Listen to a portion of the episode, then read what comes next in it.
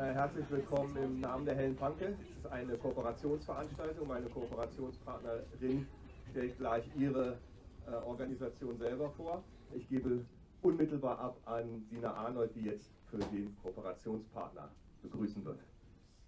Ja, danke, danke auch. Ähm, herzlich willkommen, also auch nochmal im äh, Namen des Zentrums für Antisemitismusforschung und des Forschungsinstituts Gesellschaftlicher Zusammenhalt, beides an der TU Berlin. Und äh, ja, danke an die Helle Panke für die Kooperation und äh, natürlich an ähm, Doris und Tahir und Vincent, äh, die jetzt gleich diese wunderbare Veranstaltung machen werden. Ich möchte nur kurz noch unseren Moderator vorstellen, nämlich äh, Vincent Barbabutlabo. Und er ist ähm, nicht zufällig ausgewählt als Moderator, sondern ähm, er hat, also er ist Jazzmusiker, er ist Autor, er ist ähm, Mitglied von der Initiative Schwarze Menschen in Deutschland und ähm, er ist auch ähm, mit, Mitglied des Tribunals NSU-Komplex Auflösen. Ähm, und äh, eine der, seiner letzten Werke, das ich ähm, euch ans Herz legen möchte, ist ein Hörspaziergang ähm, mit dem Titel Zurückerzählt, der sich, äh, der, ähm, sich mit der Geschichte von 106 schwarzen Menschen äh, befasst, die im, am Karpfenteich im heutigen Treptower Park 1896 für die erste deutsche Kolonialausstellung angestellt waren. Vincent wird wiederum unsere beiden ähm, Mitreferentinnen vorstellen und äh, ich würde an dich übergeben und wünsche uns allen einen schönen Abend.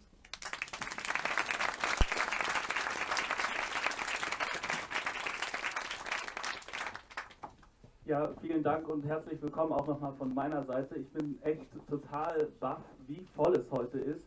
Also mit den Minuten sind Doris und ich immer nervöser geworden, weil wir uns gedacht haben, es kann doch nicht sein, dass eine Veranstaltung ähm, mit dem Inhalt so viele Leute zieht, aber trotzdem, und ich freue mich wirklich sehr, dass ihr alle da seid, herzlich willkommen nochmal von meiner Seite zu der Veranstaltung Rasse, Rassismus, Antisemitismus und Recht. Hallo.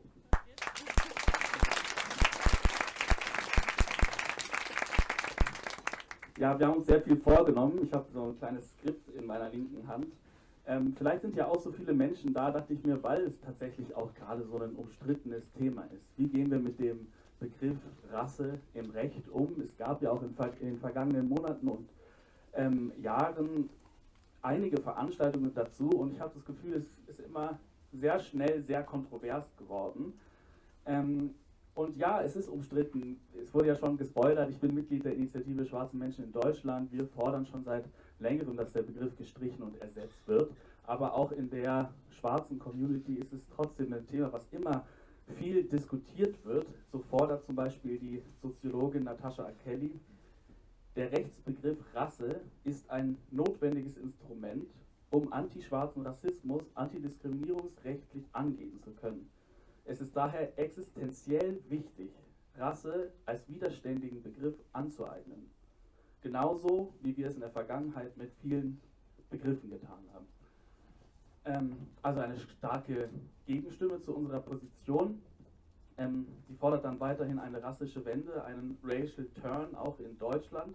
Also das Entlarven der Kategorie als historisch gewachsen, sozial konstruiert also als eine historische so Differenzkategorie, könnte man vielleicht sagen.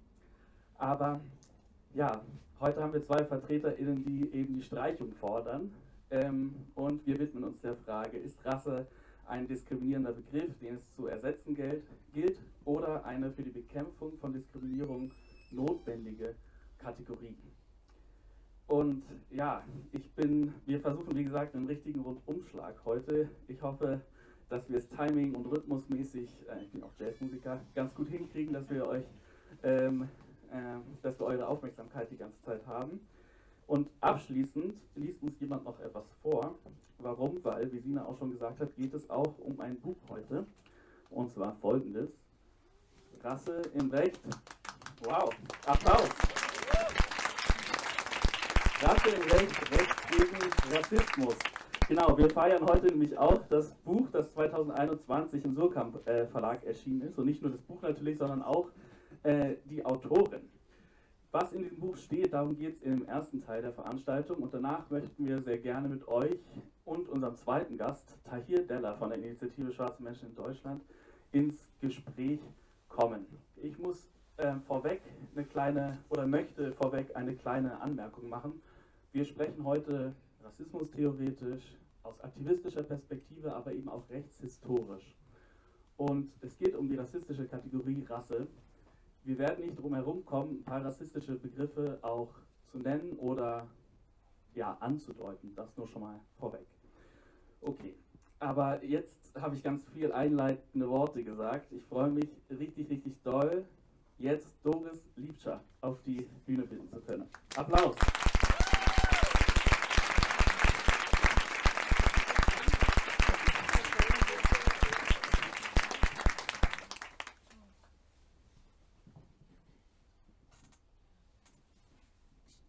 Ja, hallo Doris. Äh, wir machen uns hier gemütlich, wir sind super warm eingepackt. Ähm, und ähm, ich hoffe, ihr könnt die ähm, PowerPoint-Präsentation halbwegs gut sehen. Wir haben auch ein paar Bilder mitgebracht, ein paar Zitate, aber wir beschreiben die Bilder und lesen die Zitate auch auf jeden Fall nochmal vor. Zur Vorstellung von deiner Person haben wir vorhin so äh, scherzhaft gesagt, vielleicht können wir auch unser Verhältnis zum Ausgangspunkt nehmen. Und da ist mir äh, tatsächlich eingefallen, dass in drei von meinen, ich sag mal, aktivistischen Lebensphasen du eine Rolle gespielt hast. Die erste, da warst du noch für mich eine abstrakte Person, und zwar in Leipzig, äh, weil ich meine erste antirassistische Zusammenarbeit mit so einer Institution war das Antidiskriminierungsbüro äh, in Leipzig. Was hast du damit zu tun? Ich muss erst einmal sagen, wie sehr ich mich freue, dass ihr alle da seid und wie sehr ich mich freue, Vincent, dass du neben mir sitzt und dass da noch Tahir hochkommt dass ich auch wahnsinnig aufgeregt bin, dass vor mir so ein kleiner Pfeffi steht. Ich komme aus Leipzig, das habt ihr gerade gehört. Da wird in Phasen größter Aufregung auch mal ein Pfeffi getrunken. Ähm,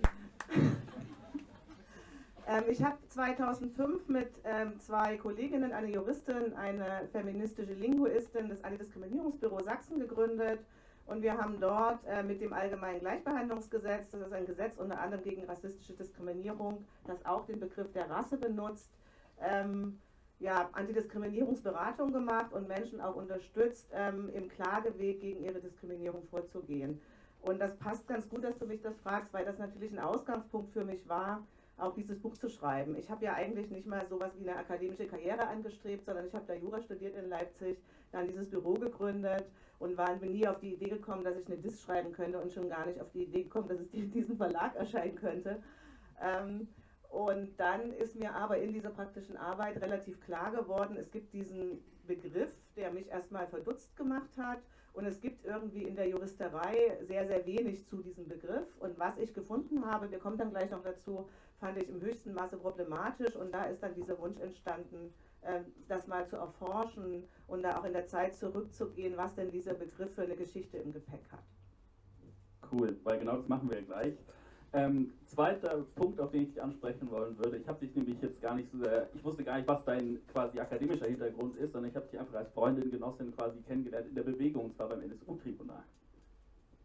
Genau, ich, was, was, was kann ich dazu sagen? Genau, NSU-Tribunal ähm, organisiert aus einer postmigrantischen, antifaschistischen und dann auch, weil ISD dazugekommen ist, ähm, ja, schwarzen politischen Bewegung wo wir versucht haben, oder nicht versucht haben, ich glaube, es ist uns auch ganz gut gelungen, äh, im Jahr, wann war das nochmal? 2017 äh, in Köln äh, Betroffene des Terrors des NSU, aber eben auch Menschen, die in dem, also quasi Betroffene des Terrors des NSU, die im Gerichtsverfahren vor dem Oberlandesgericht in München eben nicht zu Wort gekommen sind in dem Maße, wie das eigentlich in Ordnung gewesen wäre, denen eine Stimme zu geben. Genau, und da haben wir uns kennengelernt. Und wir haben vor, äh, am 9. haben wir eine Auftaktveranstaltung gemacht, wo du auch auf dem Podium saßt, und zwar zu einer Kampagne, die Ihr seid keine Sicherheit heißt, kleiner Werbeblock. und zwar geht es um, ähm, für ein, es geht um einen anderen Begriff von Sicherheit und es geht unter anderem gegen Polizeigewalt. Was hast du damit zu tun? Ähm, genau, ich muss mal gucken, was ich damit zu tun habe. Ich wurde auf jeden Fall von euch eingeladen, um mit euch ins Gespräch zu kommen, wie man möglicherweise anknüpfen kann an das NSU-Tribunal mit einem Poliz also quasi Polizeitribunal. Und ähm, ich habe da natürlich auch beruflich ein bisschen was zu tun, weil mittlerweile bin ich wieder raus aus der Uni und zwar, glaube ich, genau in dem Jahr, als dieses Buch erschienen ist äh, und arbeite jetzt in der Senatsverwaltung für Justiz und bin dort die Ombudsfrau für das Berliner Landesantidiskriminierungsgesetz und da geht es ja auch um Fälle von Racial Profiling.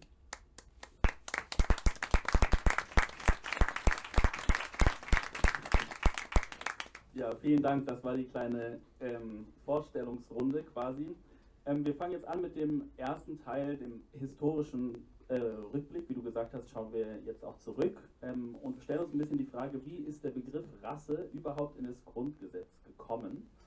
Ähm, und zwar in der Vorbereitung, Doris, ähm, hast du mir von einer Person ähm, erzählt und ich habe ein die in dem Zusammenhang wichtig ist. Und ich habe ein Bild mitgebracht, ähm, auf der die Person zu sehen ist, ähm, ganz rechts am Tisch sitzend.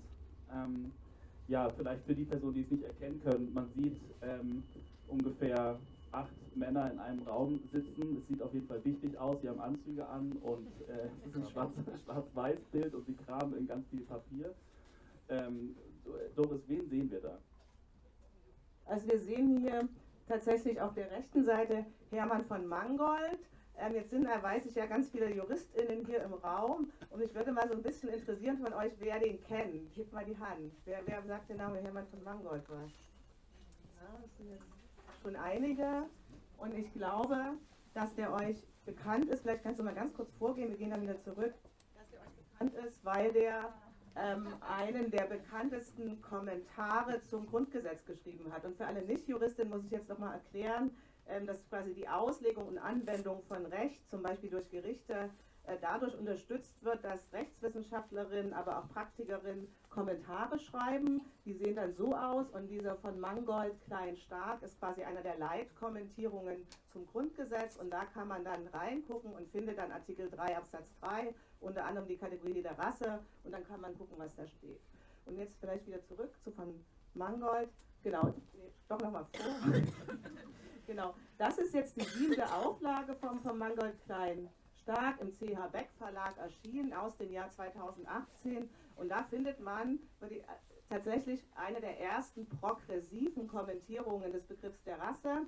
Ähm, zu verdanken ist die Susanne Bär und Nora Marker. Susanne Bär ist die Betreuerin, die Erstbetreuerin meiner DIS, also quasi beides zwei kritische feministische Juristinnen, die erstmals den Begriff der Rasse antirassistisch ähm, auslegen. Also das, was Natascha Kelly angemahnt hat, so ein bisschen angehen. Ja? Und interessant, wir wollen ja eigentlich über von Mangold sprechen, ist, dass diese rassismuskritische Auslegung in einem Buch steht, wo die Herausgabe immer noch von Mangold ist. Und da kommen wir jetzt zurück zu von Mangold.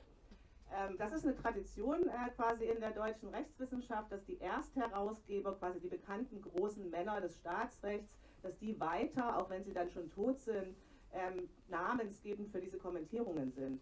Und in diesem Jahr hat der Verlag CH Beck, den haben wir gerade gesehen, kundgetan, dass einige dieser Leitkommentare, die nach Juristen benannt wurden, die im Nationalsozialismus sich stark beteiligt haben, dass die umbenannt werden. Zum Beispiel der Mauns Dürich, der nach Theodor Mauns ist, wird umbenannt, der Palan wird umbenannt, etc. Wer nicht umbenannt wird, da gibt es keine Debatte meines Erachtens, ist der von Mangold. Ähm, und das liegt daran, dass von Mangold tatsächlich eine total widersprüchliche Gestalt ist. Wir sehen ihn hier im Parlamentarischen Rat 1948 äh, und im Parlamentarischen Rat haben ja 61 Männer und vier Frauen quasi das deutsche Grundgesetz diskutiert und geschrieben. Und Hermann von Mangold war derjenige, der federführend die Grundrechte im Grundsatzausschuss äh, mit, ähm, genau, mit ausformuliert hatte, diese Diskussion vorangetrieben hat äh, und ich habe mir ja angeschaut, wie ist dieser Begriff der Rasse im Grundgesetz einfach gestanden. Und da muss man natürlich sich die Debatten im Parlamentarischen Rat angucken. Und das habe ich gemacht. Und da war ich, ich gehe mir da schon hin, nee, nochmal ein Stück zurück. Und da war ich so ein bisschen verdutzt, weil äh, ich im Parlamentarischen Rat bei der Debatte zu dem Rassebegriff total wenig gefunden habe. Wo man denken müsste, eh, Nürnberger Rassegesetz, wir kommen da noch dazu, es wäre so ein bisschen naheliegend, ähm, dass da jetzt eine Diskussion darüber stattfindet.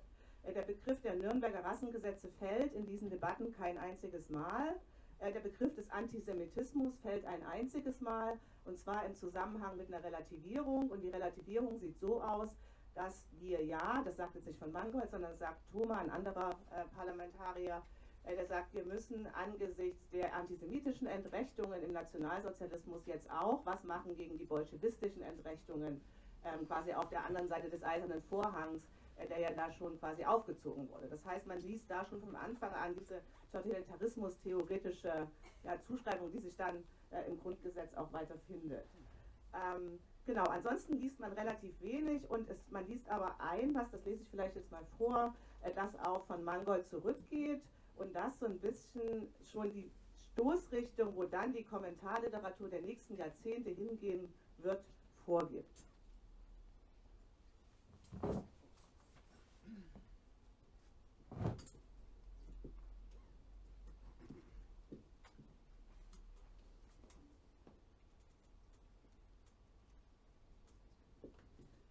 Quasi eine Debatte zu Artikel 3 Absatz 3 Grundgesetz. Was bedeuten denn diese Kategorien? Da gibt es auch eine sehr lange Debatte um die Frage, was bedeutet hier Geschlecht? Äh, und da wird schon mal festgestellt, dass Männer und Frauen grundsätzlich ganz verschieden sind. Und dann wendet sich von Mangold dem Rassebegriff zu und sagt, wenn man sagt, alle Menschen sind gleich, so zeigt sich eben, dass sie praktisch nicht vollkommen gleich sind, sondern dass es gewisse Dinge gibt, die aufgrund der bei den Menschen nun einmal naturgegebenen Nuancierungen zu einer anderen Regelung führen müssen. Zum Beispiel könnte der Z, und jetzt kommt die ja, antiziganistische Beschreibung für Sinti und Roma, der herumwandert, gewissen gesetzlichen Sonderregelungen unterliegen. In Staaten wie den Vereinigten Staaten wird die Vorherrschaft einer Rasse praktisch niemals zugegeben. Man wird dort auf der einen Seite von dem Gedankengut der französischen Revolution so beherrscht, dass man nach außen immer wieder sagt, völlige Gleichheit. Aber im Grunde genommen schwebt über dem gesamten Recht der Vereinigten Staaten doch der Gedanke, wir können und werden niemals zulassen, von einer fremden Rasse überfremdet zu werden. Das betrifft nicht nur die schwarze Rasse, sondern in der Gesetzgebung über die Einwanderung wird gesagt, wir müssen das Übergewicht der nordischen Rasse in den Vereinigten Staaten erhalten. Was wir in diesem ähm, relativ langen Zitat sehen, sind verschiedene, ja, sind, ja, genau, sind verschiedene Elemente. Das eine ist der im gesamten Parlamentarischen Rat grasierende Antiziganismus. Also es finden sich dort wirklich üble Debatten über die Z, die herumwandern. Ähm, das andere ist, dass wenn von Rassismus geredet wird, dann wird über die Vereinigten Staaten geredet. Und zwar auch da in einer Art und Weise, die zeigen, dass von Mangold hier davon ausgeht, dass es natürlich menschliche Rassen gibt, dass die auch in der Hierarchie zueinander stehen, aber dass man eben aufgrund des Gleichheitssatzes das eigentlich nicht mehr sagen kann. Und das ist was, was sich dann später durchzieht äh, in der Kommentierung, die von Mangold mitschreibt. Und die sieht man hier, also jetzt springen wir jetzt ins Jahr 1957, der erste ähm, die erste Kommentierung, die erschienen ist, ist aus dem Jahr 1953. Da gibt es noch gar keine Kommentierung zum Rassebegriff. Ja, der tauchte einfach nicht auf. Und dann 1957 lesen wir, der Begriff Rasse bezeichnet Menschengruppen mit bestimmten vererbbaren Eigenschaften. Da mache ich mal einen Punkt. Das zieht sich in der Kommentarliteratur bis in die 2000er Jahre. Dann steht dann, also ab dem Jahr 2000 steht dann der Begriff Rasse bezeichnet Menschengruppen mit vermeintlichen oder tatsächlichen vererbbaren Eigenschaften. Ja, aber diese Idee der vererbbaren Eigenschaften, die zieht sich quasi durch. Ähm, und dann schreibt von Mangold weiter, und auch das findet man sich in anderen Kommentierungen, er ist nicht im engen, wissenschaft, streng wissenschaftlichen Sinne zu verstehen und er hat angesichts der nationalsozialistischen Gesetzgebung insbesondere für die Juden Bedeutung. Also hier tauchen dann quasi die Juden auf, aber gleichzeitig gibt es quasi so eine Rückführung auf den Nationalsozialismus und wir lesen auch, er ist nicht im eng streng wissenschaftlichen Sinne zu verstehen. Das heißt, es gibt quasi ein naturwissenschaftliches Verständnis, was sagt, es gibt Rassen, aber wir dürfen sie eben nicht ungleich behandeln und vernichten. Das ist so das, was dahinter steht. Und dann kommt auch noch, und das ist auch quasi sehr wegweisend für das, was sonst noch unter Rasse verstanden wurde, als rassisch bestimmte Eigenschaften kommt auch die Hautfarbe des Menschen, die in der Gleichheitsrechtsprechung der USA eine wesentliche Rolle spielt, in Betracht. Also wieder der Verweis auf die USA und die tatsächlich natürlich ja 1957 dort noch stattgefundene gesetzlich festgeschriebene Segregation. Und dann schreibt er zum Beispiel für die seit Kriegsende in Deutschland geborenen Mischlinge. Und damit spricht er natürlich an, ähm, die, äh, die erste Generation Afrodeutscher in Deutschland. Und das wissen äh, Menschen hier im Raum viel, viel besser als ich, die sich mit afrodeutscher Geschichte auskennen, äh, dass es in der Bundesrepublik äh, eine Debatte stattgefunden hat, was denn mit diesen Kindern passiert. Die sollten am besten quasi in die USA zurückgebracht werden. Da gibt es ähm, Bundestagsdebatten, das kann man sich auch alles im Internet ansehen, wo steht, dass sie aufgrund ihrer, dass sie klimatisch gar nicht nach Deutschland passen und dass sie am besten quasi zurückgeführt werden müssen. Diese Idee ähm, spielt zu dieser Zeit eine, genau, schon eine Rolle auch in der, auch in der Interpretation des Rassbegriffs. Das war jetzt schon ganz schön viel. Ja, sehr interessant. ähm, bevor wir jetzt äh, gleich noch weiter zurückschauen und auf den Nationalsozialismus blicken, ähm, würde ich dir gerne noch eine Frage stellen. Und zwar habe ich hier noch ein Foto mitgebracht. Und zwar, was, was wir hier sehen, ist die, also das Titelblatt der ähm, Verfassung der Deutschen Demokratischen Republik ähm, von 1949. Und äh, da steht folgender Satz drin unter Artikel 6. Alle Bürger sind vor dem Gesetz gleichberechtigt. Bekundung von Glaubens, Rassen, Völkerhass und allen sonstigen Handlungen, die sich gegen die Gleichberechtigung richten, sind Verbrechen im Sinne des Strafgesetzbuches. Und ich wollte dich fragen, klar, 1949 wurden bekanntlich zwei Deutsch, deutsche Nationen gegründet. Inwiefern hat sich die ja, Interpretation des Begriffs Rasse und die Verwendung der Kategorie in der DDR unterschieden? Die hat sich tatsächlich, die hat sich tatsächlich ganz vielfältig unterschieden. Es ist wahnsinnig kompliziert. Ich glaube, ich überlege gerade, wo ich ansetze zu berichten. Ähm, ich hatte es vorhin schon gesagt, es, die Entstehung von beiden deutschen Verfassungen kann natürlich nicht gelesen werden oder nicht verstanden werden, auch ohne den Kalten Krieg, der ja quasi 1949 dann schon begonnen hat, nach der Londoner Konferenz. Und es gab auch äh, im Parlamentarischen Rat, und zwar durch einen Abgeordneten der, der, der KPD, ähm, den Versuch, auch in, die, in das Grundgesetz quasi ein strafbewährtes Verbot der Rassenhetze einzubringen. Also was ist überhaupt nochmal der Unterschied? Strafrecht ist natürlich ein viel schärferes Schwert, als wenn man das so formuliert, dieses Diskriminierungsverbot, wie es im Grundgesetz steht. Also aufgrund äh, dieses Artikels hier wurde Strafrecht erlassen in der DDR und zwar gegen Volksverhetzung. Ähm, das wurde eingesetzt im Bereich der Entnazifizierung in den ersten Jahren, da auch noch ziemlich deutlich. Es wurde gegen antisemitische, ähm, ja, antisemitische, ja, antisemitische Beleidigungen oder Erzählungen im Anfangsjahr in der DDR durchaus eingesetzt. Und das gab es in der Bundesrepublik nicht. Also dieser Straftatbestand der Volksverhetzung, den wir ja heute kennen, der ist ja erst äh, Anfang der 60er Jahre in, in das äh, Strafgesetzbuch der Bundesrepublik gekommen nach einer relativ ähm, großen Welle von antisemitischen äh, Beschmierungen in der Bundesrepublik. Und DDR hat das von Anfang an drin. Ähm, und sie hat auch, wenn wir, ich habe mir ja im, zum DDR-Recht muss man sagen, da muss man auch total viel forschen, da gibt es total wenig. Ich bin da auch nicht in die Archive gegangen. Ich habe mir tatsächlich einfach nur die, nicht einfach nur, es war schon viel, die Rechtsprechung äh, des obersten Gerichts der DDR angeschaut, weil die kann man in den juristischen Bibliotheken einsehen. Und dann noch ein paar Kommentierungen zur Verfassung der DDR und was ich mir auch noch angeguckt habe, da komme ich gleich drauf, die Dokumente der DDR gegen Rassismus, Apartheid und Kolonialismus, äh, denn die DDR hat sich ähm, sehr stark im Rahmen der UN und international, das ist ja bekannt, ähm, gegen Apartheid und Kolonialismus eingesetzt. Also das waren so ein bisschen meine Quellen. Und dann findet man in den frühen Urteilen des Gerichtshofs der DDR durchaus auch äh, Definitionen, wo klar, wo klar gemacht wird, dass Rassenhass eben äh, auf eine rassistische Zuschreibung zurückzuführen ist. Da steht da nicht so genau drin, aber da steht dann durchaus drin, der Antisemitismus, das richtet sich nur gegen Juden und ihre vermeintliche Rasse. Also da war man in der DDR tatsächlich weiter als in der Bundesrepublik, was die Idee anging, dass es eigentlich sowas wie Rassen nicht gibt. Es gibt auf der anderen Seite aber natürlich auch den Fakt, dass in der DDR, in den Schulbüchern, ich selbst bin ja in der DDR in die Schule gegangen, durchaus noch ähm, diese unterschiedlichen Rassenkreise gelehrt wurden. Das war in der Bundesrepublik auch so. Also diese Vorstellung, dass es menschliche Rassen gibt, nur man darf sie nicht diskriminieren, war in der DDR auch durchaus schon vor allen Dingen im Alltagswissen verbreitet. Ähm, Genau, was kann man hier sonst noch dran erzählen? Das ist ja jetzt die Verfassung von 1949. Es gibt noch eine weitere, es gibt noch zwei weitere DDR-Verfassungen, aber in die DDR-Verfassung von 1968 kommt dann tatsächlich eine Bestimmung rein, die der im Grundgesetz ähnelt. Und da ist es interessant, sich zu fragen, wie kommt die denn da rein? Die kommt natürlich nicht deswegen da rein, weil die DDR jetzt die, das Grundgesetz abschreibt, mitnichten. Die kommt da rein, weil 1965 auf der Ebene der UN die UN-Antirassismus-Konvention verabschiedet wurde.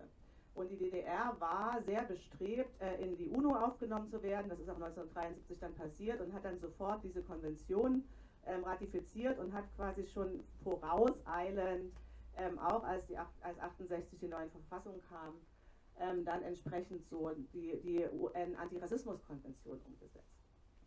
Ähm, was ich sonst noch gefunden habe, was mit Blick auf die DDR total interessant ist, dass in der neuen Justiz, das war quasi die größte und ich glaube auch einzige, ich weiß ich gar nicht, aber die größte bekannteste äh, Jura-Zeitschrift äh, der DDR, die gibt es auch heute noch, aber die neue Justiz, die NJ, ähm, da gab es ganz vielfältige Berichte über Rassismus in den Vereinigten Staaten, äh, in Südafrika, in der BRD und das waren richtig gute Berichte und Analysen, die es im bundesdeutschen Rechtsdiskurs zu der Zeit einfach nicht gab. Das heißt, die DDR hat tatsächlich Rassismus, wenn Rassismus nicht im eigenen Land stattgefunden hat, sehr, sehr konsequent beobachtet im Recht und genau analytisch durchaus auf der Höhe der Zeit, wo die Juristen der Bundesrepublik, die ja noch quasi damit beschäftigt waren, sich selbst zu entnazifizieren, äh, nicht ansatzweise waren. Und jetzt ist das Lob der DDR aber auch schon vorbei, denn wir wissen natürlich alle, dass es auch in der DDR Rassismus gab, aber das durfte natürlich nicht sein. Und warum durfte das nicht sein? Weil ähm, die DDR natürlich der Dimitrovschen Faschismusanalyse anhing und die Dimitrovsche Faschismusanalyse besagt, ähm, dass der Faschismus die, und jetzt muss mir irgendjemand hier im Raum helfen, äh, die reaktionärste Diktatur der am meisten chauvinistischsten und äh, imperialistischen Elemente des Finanzkapitals ist. Und da fehlt natürlich was. Da fehlt die gesamte Geschichte von Kolonialismus und Rassenideologie. Und das drückt sich dann auch aus in den Berichten der DDR an die UN, aber auch in den ja, Veröffentlichungen von führenden Juristen, die auf der einen Seite total avanciert über Rassismus in den USA und in der Bundesrepublik schreiben und auf der anderen Seite schreiben, Quote, 1978 schreiben sie das, in der DDR ist der Rassismus mit der Wurzel ausgerottet. Das schreiben sie in einem Jahr, wo im selben Jahr in Erfurt algerische Vertragsarbeiter äh, unter dem Ruf Jagd die Algerier tot durch die Stadt gejagt werden und die Stadtsicherheit vertuscht das und es gibt niemals irgendwelche Gerichtsverfahren dazu. Das heißt, wir haben in der Verfassung der DDR sehr schöne Sachen stehen, die in der Praxis aber jetzt jenseits der Entnazifizierung am Anfang niemals zur Anwendung kamen. Und letzter Punkt zur DDR, es ist einfach, das sage ich jetzt auch in den Raum, weil ich weiß, dass noch Juristinnen da sind, die vielleicht auch noch zukünftig Dissertation schreiben. Es ist da einfach noch sehr, sehr viel zu forschen, was das Recht der DDR im Umgang mit und Nicht-Umgang mit Rassismus und Antisemitismus angeht. Da gibt es so gut wie nichts. Es gibt von Harry Weibe, Harry Weibe ähm, einige Untersuchungen, der hat sich Stasi-Unterlagen angeschaut, aber sich auch mal da Gerichtsurteile oder so anzuschauen, Gerichtsakten, das wäre sicherlich eine sehr lohnenswerte Aufgabe. Ich habe von Harry Weibe neulich. Okay, Applaus. Ich habe von Harry Weibel neulich einen Artikel gelesen, da hat er auch genau darüber geschrieben und hat von einem Treffen von, ich glaube, Honecker und dem algerischen Außenminister oder so gesprochen, wo ähm, der ihn darauf angesprochen hat, hey, was ist denn mit dem Rassismus in der DDR? Und dann sagt er irgendwie nur, ja, der Rassismus ist in der deutschen Mentalität sehr, sehr tief verankert, aber wir in der DDR haben es überwunden. Ähm, sehr empfehlenswerter Artikel. Aber jetzt gehen wir quasi in der Zeit noch weiter zurück und blicken auf den äh, Nationalsozialismus. Wir haben ja bei Mangold angefangen und er, wie so viele, hat ähm, ja, wirtschaftlich Karriere gemacht im Nationalsozialismus. Ähm, ja, was wir hier sehen, ist wieder ein Titel, ähm, ein, ein Titelbild, und zwar des Reichsbürgergesetzes und des Gesetzes zum Schutze des deutschen Blutes und der deutschen Ehre und das Gesetz zum Schutze der Erbgesundheit des deutschen Volkes, auch bekannt unter dem Eheschutz äh, Ehegesundheitsgesetzes. Und was mich da irgendwie brennend interessiert, bevor wir jetzt beschreibend da reingehen, ähm, welche Rolle haben JuristInnen bei der Umsetzung so des Antisemitis, äh, antisemitischen und rassistischen Wahns der Nazis gespielt? Weil ich, ich bin persönlich sehr beeinflusst von so der schwarzen Befreiungsbewegung aus den USA und wie viele, die sich damit beschäftigen, kommt man, wenn man auf Antirassismus hier blickt, dann eben auf so ja, Übersetzungsschwierigkeiten oder so. Und ich habe dann irgendwann mal gesagt, gut, jetzt setze ich mich mit dem guten deutschen äh, Rassismus auseinander und habe äh, meinen Kampf gelesen und mich viel mit so dem Nationalsozialismus beschäftigt und mir ist echt äh, wirklich völlig entgeistert, wie wahnhaft das Ganze ist und wie dumm auch tatsächlich und irrational. Aber gut, ähm, deswegen meine Frage, welche Rolle haben quasi die Juristinnen damals gespielt bei der ja, Übersetzung ähm, dieses Wahns in Bezug auf das Recht? Du musst mich ein bisschen unterbrechen, wenn ich zu viel rede, weil ich das Gefühl habe, ich habe schon ganz, ganz lange geredet und wir kommen vielleicht über die Zeit, das jetzt mal so auf der meta Ich habe die Zeit im Blick. Okay, super. Also du, Ja. du gleitest quasi so Okay, durch. Perfekt. Ja. Ja. ja, die haben natürlich eine ganz, ganz ambivalente Rolle und eine ganz, ganz schlimme und entscheidende Rolle. Ähm, die, die oberen beiden Gesetze, das Reichsbürgergesetz und das äh, Gesetz zum Schutz des deutschen Bluts und der deutschen Ehre, das sind ja quasi die Nürnberger Rassengesetze. Das untere Gesetz, ähm, das Ehegesundheitsgesetz, das ist ja von ein bisschen später, das zählt nicht zu den Nürnberger Rassengesetzen, aber ist natürlich mit denen in Verbindung zu sehen, äh, weil die äh, Ideen äh, von ja, Erbbiologie und Eugenik natürlich mit den Rasse, äh, rassischen Ideen des Nationals, also dem völkischen Rassismus äh, im Nationalsozialismus total verwoben waren. Das vielleicht noch vorab. Und wenn wir uns jetzt anschauen, 1935, äh, am 15. September, wurde, wurden die Nürnberger Rassengesetze verabschiedet und das war eigentlich relativ schnell und unerwartet, dass das passiert ist. Ja, das war irgendwie auf dem Reichsparteitag und Adolf Hitler hat da, das hat jetzt ganz schön Druck gemacht, dass das passiert und weil dem vorausging ein ganz, ganz langer Streit, der begann eigentlich schon ja, in der äh, NSDAP 1930 und wurde dann noch intensiviert äh, nach der Machtergreifung 1933, wie denn nun äh, diese Idee des völkischen Rassismus, der Volksgemeinschaft ähm, und der, quasi auch der Erbgesundheit, wie das nun in Gesetze zu fassen sei. Und da haben Juristen eine ganz, ganz wichtige Rolle gespielt, weil du hast schon gesagt, diese irrationale Wahn, also die Jurist musste, also die Blutsarithmetik, diese Blutsidee, die musste irgendwie juristisch übersetzt werden. Und da gab es, da haben sich ganz unterschiedliche Juristinnen beteiligt, vor allen Dingen ganz, ganz viele Verwaltungsjuristinnen, aber auch ja, quasi Kenner, Kenner, nicht Juristinnen, Juristen. Ich bin so in der geschlechtergerechten Sprache. Ich muss natürlich sagen, im Nationalsozialismus durften Frauen nicht Jura machen. Also das waren Juristen, das waren Männer. Ja. ähm, genau. Und die haben da ganz, die haben sich da um Sachen gestritten, das kann man sich gar nicht vorstellen. Also, ja, du hast es ja schon angesprochen, wenn man das liest, das, das ist Wahnsinn, ja, das ist wirklich Wahnsinn, aber natürlich ein, ein tödlicher Wahnsinn. Ähm, es gab äh, die Idee, zum Beispiel die sogenannte Imprägnationslehre, die besagte, dass schon der Sexualkontakt von einem jüdischen Mann mit einer deutschen Frau dazu führt, dass ihr Blut für immer verseucht ist, dass sie also niemals wieder arische Kinder bekommen kann. Das war, äh, und das sollte dann ins Recht übersetzt werden. Das hat sich nicht durchgesetzt. Äh, aber darüber wurde gesprochen, ja, da haben sich Juristen auch Gedanken darüber gemacht. Das hat sich nicht durchgesetzt, das hat sich auch bei Adolf Hitler nicht durchgesetzt. Dann wurde, wir kommen dann ja gleich noch zum Kolonialismus, natürlich auch überlegt, äh, wie tief soll denn dieser, dieser Begriff der, der Artreinheit, der ja äh, diesem gesamten nationalsozialistischen Recht zugrunde lag, wie tief soll der denn gehen? Also wo hört es denn auf? Äh, machen wir sowas wie in, in, in, den, wie in den USA, wo die One-Drop-Rule, also die, diese Idee, ein Tropfen schwarzen Blutes äh, führt für immer dazu, dass man quasi schwarz ist. Das gab es im Kolonialismus auch, diese Idee. Äh, führen wir das auch fort? Ähm, was machen wir jetzt mit den Ehen, die bereits geschlossen sind, weil die also quasi weil das im, im, Blut, ähm, im Blutschutzgesetz ging es ja darum, ähm, nicht nur zukünftig Eheschließungen äh, quasi zu verbieten, und zwar als Strafgesetz, sondern es ging ja auch darum, was macht man jetzt rückwirkend mit Ehen. Und da gab es natürlich juristische Debatten darüber, weil das bedeutet hätte und dann im Endeffekt ja auch hat, das bürgerliche Gesetzbuch außer Kraft zu setzen. Das hat auch bedeutet, quasi Grundlagen des internationalen Privatrechts außer Kraft zu setzen. Das bedeutete, das, Reichs, äh, das äh, Reichsstaatsangehörigkeitsgesetz von 1913 quasi umzumodeln. Und bei all dem haben Juristen eine ganz, ganz, ganz entscheidende Rolle gespielt. Ähm, ich überlege, ob ich noch mal ein Zitat vorlese. Ich lese noch mal ein Zitat vor.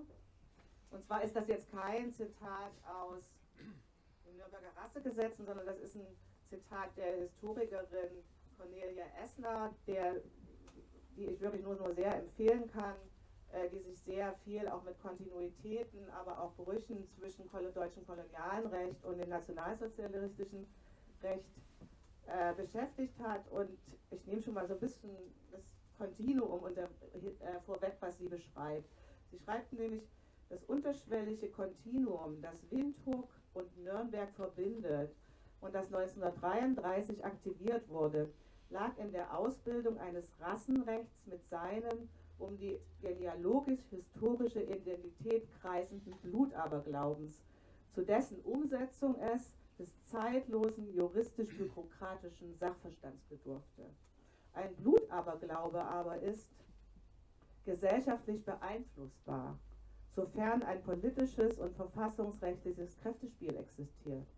Nicht die Existenz des Irrationalen an sich, also nicht in der Existenz des Irrationalen an sich also lag die Gefahr, sondern in der Energie einer Verwaltung und ich möchte noch hinzufügen einer Justiz, die den Rassenwahn in ein die gesamte Gesellschaft erfassendes Verfahren umsetzte, wie es durch die Nürnberger Gesetze geschah. Also sie beschreibt sehr schön die Rolle, äh, die das Recht hatte, äh, um diesen Rassenwahn quasi in, in, in, den kleinsten Details umzusetzen. Und ganz zum Schluss möchte ich nochmal hochhalten, diese Sammlung des Sonderrechts für die Juden im NS-Staat. Also hier sind komplett nur Verordnungen, Erlasse, rechtliche Regelungen drin, die bis ins Detail regeln, wie die Entrechtung und schließlich Vernichtung der Juden rechtlich stattgefunden hat. Also das ist ein Riesenband. Das zeigt, finde ich, so die Verantwortung, die Juristen tragen. Ich möchte kurz mal darauf hinweisen, dass Doris alle, also nicht alle, aber sehr viele Bücher analog hier mitgebracht hat. Also, also ich habe die Fußnoten mitgebracht.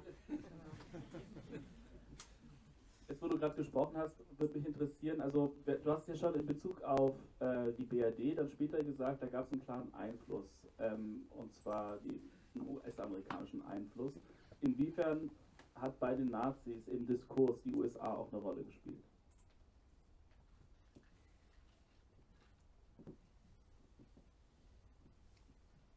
Das ist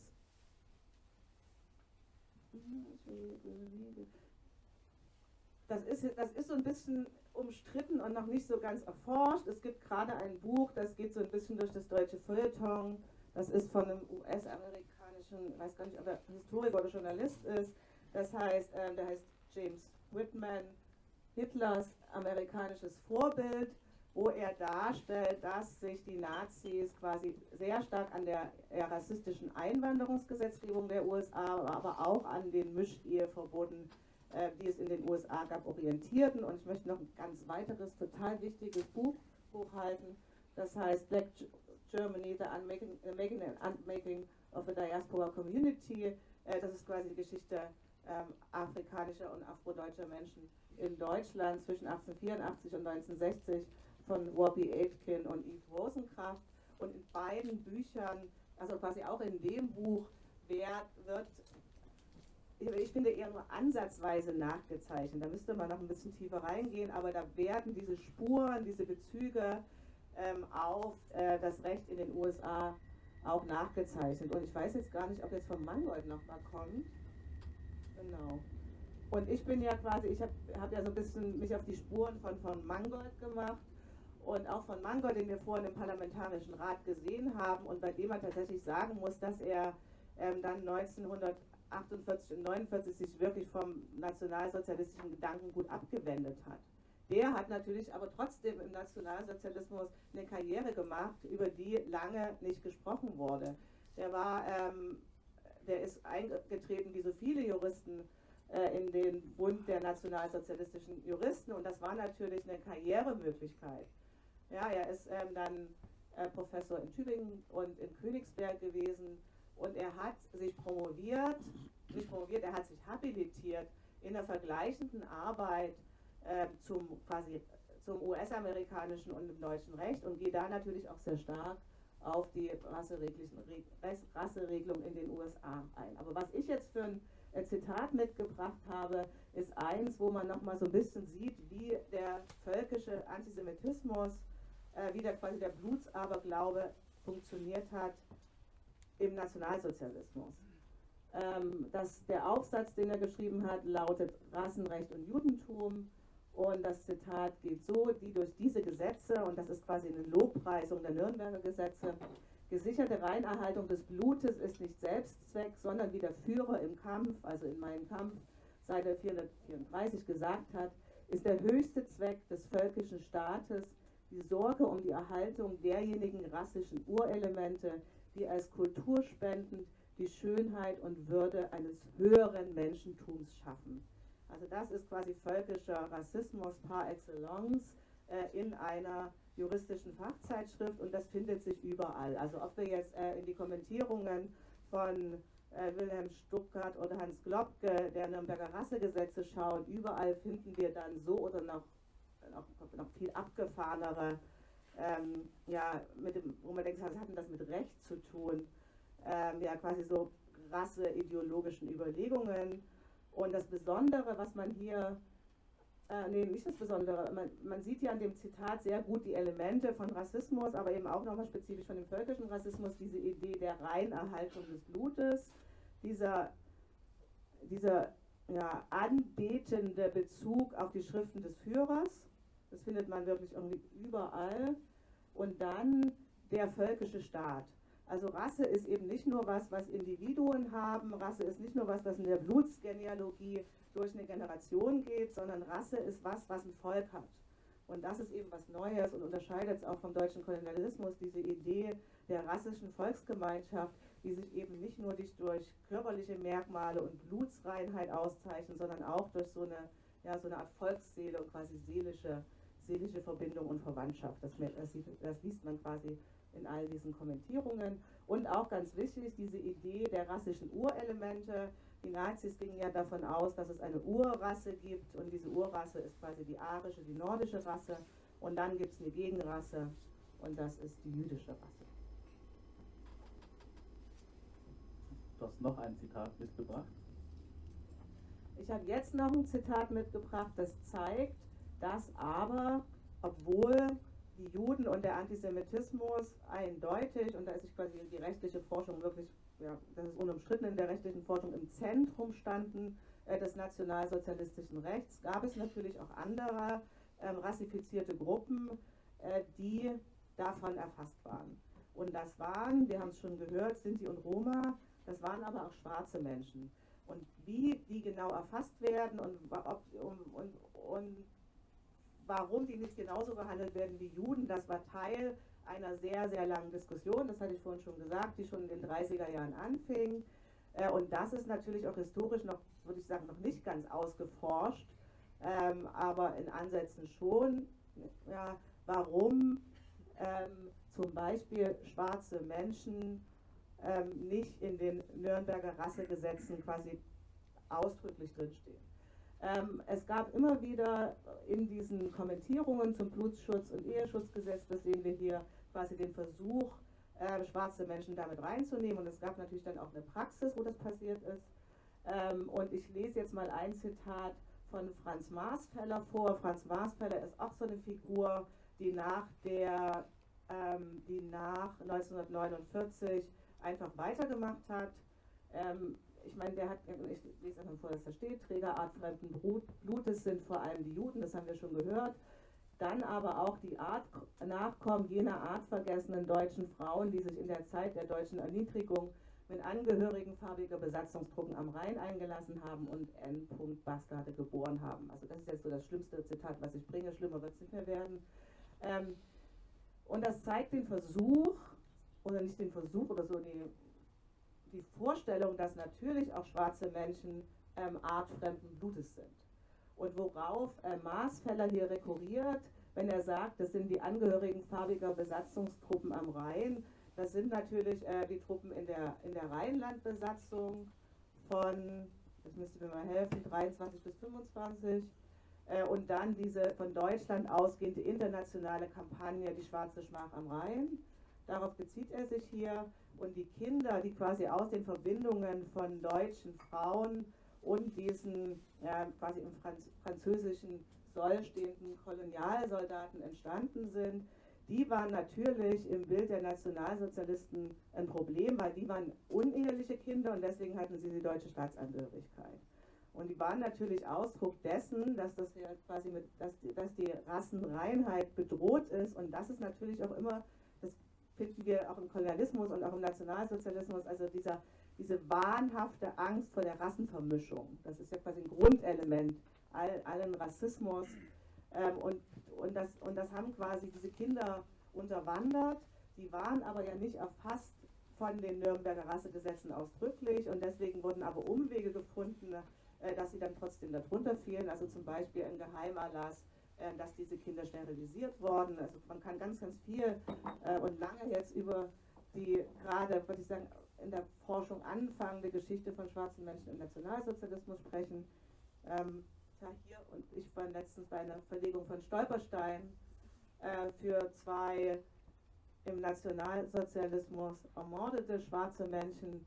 Und da sind auch die Biografien dieser Menschen einfach, die, die sind so Ausdruck dieser Widersprüchlichkeit, wie Schwarze im Nationalsozialismus behandelt worden. Martha Dumbe zum Beispiel ist in Ravensbrück ums Leben gekommen und sie ist da aber nicht reingekommen als eine schwarze Frau, die auch ähm, einen schwarzen Vater, ich glaube, der war in Treptow bei der äh, Kolonialausstellung, ähm, ist dann da geblieben, hat eine deutsche weiße Frau kennengelernt und dann wurde Martha das Kind geboren und sie ist aber nicht rassisch verfolgt worden. Natürlich ist sie rassistisch diskriminiert worden, weil einfach diese Kategorien dafür nicht da waren, sondern sie wurde als asozial verfolgt. Und sie ist dann eher unter das ähm, Erdgesundheitsgesetz gefallen und sie ist dann auch in Ravensbrück quasi als asoziale Verbrecherin ermordet worden. Das heißt, natürlich sind schwarze Menschen äh, im Nationalsozialismus Opfer des Rassismus geworden aber es gab nicht so diesen juristischen Durchgriff auf sie. Und das hat viel mit der, mit der Fokussierung auf den Antisemitismus zu tun. Ja, sehr interessant. Ich denke, jetzt müssen wir tatsächlich ein bisschen springen, Doris, aber es ist gar nicht, ähm, ja, es ist gar nicht schlimm. Wir blicken, wir gehen quasi in der Zeit nochmal ähm, weiter zurück. Ich weiß, es drängt sich jetzt schon die Frage auf, was sind denn da die Kontinuitäten? Wie wirkt so der Nationalsozialismus quasi heute? Aber wir wollen da eben jetzt noch ein ganz wichtiges Kapitel ähm, der deutschen Geschichte einmal ähm, aufschlagen, und zwar das Kapitel des deutschen Kolonialismus. Du hast es ja schon quasi ähm, angeteasert. Ähm, ja, Doris, für den kolonialen imperialistischen Wahn irgendwie des Deutschen Kaiserreichs lief es ja zeitweise ganz gut. Es gab ja 1884 die sogenannte Kongo-Konferenz in Berlin, zu der Bismarck eingeladen hat. Und wenig später war Deutschland ja die viertgrößte Kolonialmacht der Welt, also in Bezug auf Fläche. Ähm, welche Rolle spielt das Konzept Rasse im deutschen Kolonialrecht? Was ihr hier seht, ist ähm, der, äh, das Titelbild des äh, Schutzgebietgesetzes. Ja, auch da hatte ich ein Zitat, das fällt mir aber nicht mehr ein, wo. Deswegen muss ich da jetzt improvisieren. Ähm, Ja, ich noch ein anderes. Wir machen erstmal das erste. Genau. Also dieses Schutzgebietsgesetz, ähm, das hieß ja erst quasi das, das Gesetz, das kaiserliche Gesetz zur Ordnung der Rechtsverhältnisse in den Kolonien. Ähm, dieses Schutzgebietsgesetz hat quasi zwei, ja, zwei unterschiedliche Rechtsbereiche geschaffen. Ähm, das hat die Menschen in den Kolonien, also die kolonisierten Menschen, äh, schon unter die Souveränität des Deutschen Reiches gestellt, aber die Gesetze des Deutschen Reiches haben nicht ohne weiteres auf diese Menschen Anwendung gefunden, sondern in diesem Schutzgesetz wurde festgeschrieben, in welchen Bereichen durch kaiserliche Verordnung ähm, eigene Rechtsinstitute für diese Menschen in den Kolonien quasi geschaffen werden können. Und das betraf sowohl eine eigene Gerichtsbarkeit, aber eben auch eigene Gesetze, eigenes Strafrecht, eigenes Arbeitsrecht ähm, und auch eigenes Familienrecht. Äh, und dieses kaiserliche Verordnungsrecht wurde faktisch auf die Gouverneure in den Kolonien abgegeben. Und die haben dann Verordnungen erlassen, die auch eingeborenen Verordnungen hießen. Und in diesen Verordnungen findet sich zwar nicht der Begriff der Rasse, aber es findet sich natürlich die ganze Zeit der Begriff der Eingeborenen. Und nun war die Frage, wer ist denn das?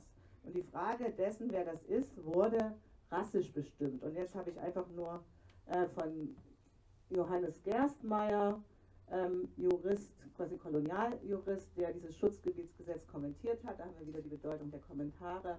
ähm, ein ganz kurzes Zitat, wo er sagt, Eingeborene sind Angehörige farbiger Rassen.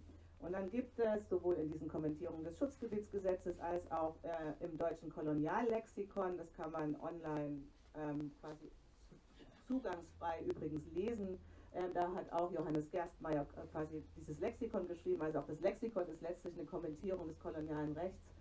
Ähm, da finden sich nur ganz, ganz unterschiedliche Ausführungen, wer denn jetzt, ähm, wie sich jetzt denn diese Rassen zusammensetzen. Und wir sehen hier oben äh, den Begriff der Farbe, da gibt es aber natürlich auch wieder, wird auf das Blut rekurriert und ganz oft, ich weiß nicht, ob ich das vorhin schon gesagt habe, wird natürlich auf Kultur rekurriert, äh, weil die Idee war, dass die Menschen in den Kolonien natürlich deswegen nicht äh, auf die das gleiche Recht Anwendung findet wie auf die Deutschen im Mutterland, weil sie ähm, noch nicht reif sind, qua ihrer, quasi qua ihrer Kulturstufe, dass dieses Recht auf sie Anwendung findet.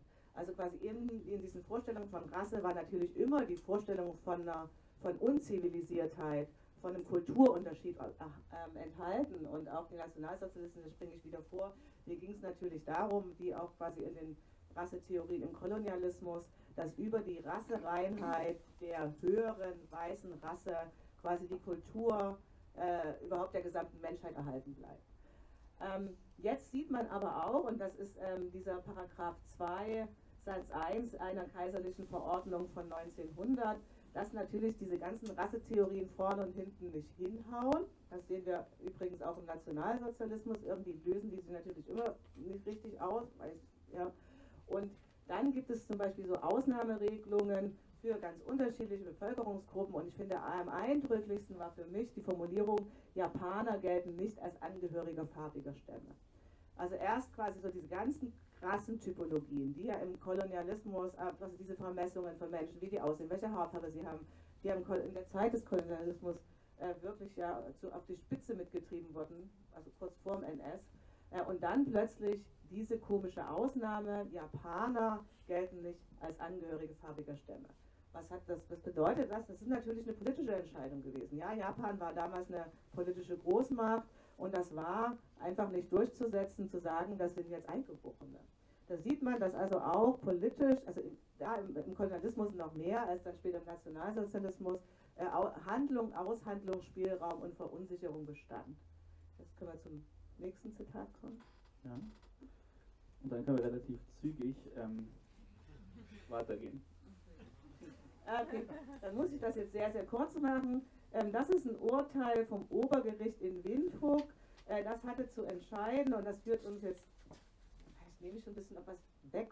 Ja. Ähm, das führt uns jetzt natürlich nochmal wieder zu dieser, nicht zu dieser Idee, sondern von, zu diesen Verboten der Rassenmischung ähm, und den daraus entstandenen Kindern. Äh, das Obergericht Windhoek hatte einen Fall zu entscheiden von einer Frau, die der Großmutter eine Nama war. Das heißt, ihre Großmutter war nach der Logik äh, des Kolon der Kolonisatoren eine Schwarze. Ähm, sie, das war aber nur die Großmutter, dann hatte sie einen deutschen oder niederländischen quasi Eltern und sie war mit einem Briten verheiratet. Das heißt, nach internationalem Privatrecht war sie sowohl über ihre Abstammung als auch über diese Eheschließung äh, mit diesen Briten keine Eingeborene. Und das Obergericht Windhoek sagt dann aber und löst damit quasi diese ganzen rechtlichen Regelungen des internationalen Privatrechts, der christlichen Ehe und so auf. Das sagt, sie wollte sich nämlich scheiden lassen von diesem, äh, von diesem Briten, weil er sie ja, schlecht behandelt hat und geschlagen hat. Also sie war eine sehr, sehr starke Frau. Äh, da sagt das Obergericht Windhoek, äh, sie kann sich aber gar nicht scheiden lassen, weil das ganze Scheidungsrecht ist überhaupt nicht auf sie anwendbar, weil sie ist eine Eingeborene und das begründet das Gericht wie folgt. Es muss jeder, dessen Stammbaum väterlicherseits oder mütterlicherseits auf einen Eingeborenen zurückgeht, werden kann, selbst als Eingeborene behandelt werden. Auf den Grad der Blutverwandtschaft mit den Eingeborenen kommt es nicht an. Das ist also quasi diese One-Drop-Rule, von der ich vorhin sprach. Es geht halt also immer, immer, immer weiter zurück. Und dieses Urteil hat natürlich aber auch für Protest gesorgt, ja, weil das dazu führte, dass natürlich auch, das könnte ja auch Männer betreffen, dass natürlich am angesehene Menschen der kolonialen Gesellschaft, also quasi Weiße, plötzlich rück, rückverwandelt werden in Menschen mit weniger, mit weniger Rechten. Und das war natürlich total umstritten. Und jetzt kann man natürlich, das führt jetzt so ein bisschen in, in, in das Recht des Nationalsozialismus, die These aufstellen, aber das ist nur eine These, die ist nicht belegt, ob die Nazis vielleicht davon gelernt haben. Weil die Nazis haben das in den Nürnberger Rassegesetzen anders gemacht. Die sind nicht quasi diesen unendlichen Weg gegangen, sondern die haben, und da haben die Juristen wieder schön mitgeholfen mit ihrer Blutsarithmetik, die haben sich dann äh, in diesen ganzen Aufstufungen äh, von Juden ersten und zweiten Grades dafür entschieden, dass es, und das war eine Mischung dann aus unterschiedlich kombinierten Eheverboten, dass es keine Achteljuden geben kann. Das heißt quasi, das jüdische Blut ist in der nationalsozialistischen Rassengesetzgebung wie ausgefädelt. Es gab nicht diese unendliche Idee. Und man könnte, diese These wird aufgestellt, sagen, dass es natürlich ein Lernen vom Kolonialismus war, um zu verhindern, dass es Widerstand in der Bevölkerung gegen diese Gesetze gibt. Hm. Super spannend. Ähm, ja, du bist jetzt schon ähm, gesprungen wieder zum äh, Nationalsozialismus. Sehr gut in Bezug auf den Rhythmus der Veranstaltung. Ähm, ja, ich finde, du hast auch gerade Widerstände angesprochen. Ich finde, eine kleine Randnotiz, ich finde es super spannend, dass ganz oft den Gesetzgebungen ja auch tatsächlich die Kämpfe vorausgegangen sind, also in den Kolonien. Und ich finde es äh, sau spannend, dass ganz oft dann die in Anführungsstrichen Vermischung irgendwie reguliert werden sollte. Also davor hatte irgendwie das Kolonialregime so panische Angst. Ähm, dass also, beispielsweise, wenn man sich jetzt den Aufstand der Heroname anguckt, danach irgendwie nochmal eine Verschärfung des sogenannten Mischehengesetzes oder so. Genauso in Deutsch-Ostafrika gab es auch widerständige Kämpfe und dann, was wurde äh, verschärft? Unter anderem das äh, ja, Regulierung von sogenannten Mischehen. Aber ja. Ich würde gerne noch so eine, ich weiß gar nicht, ob es eine widerständliche Geschichte ist, aber schon eine sehr, sehr interessante Geschichte in dem Zusammenhang erzählen. Ich habe ja vorhin gesagt, ähm, dass schwarze Menschen in den Nürnberger Rassegesetzen nicht vorkamen letztlich, also quasi nicht ausdrücklich, nur auf Umwegen. Ähm, es gab aber ja durchaus Entwürfe. 1934 gab es ein Gesetz in der Nationalsozialistischen Strafrechtskommission, die wollten das. Da stand das so drin mit den Formulierungen, die ich jetzt nicht nochmal wiederhole, warum die auch artfremdes Blut haben.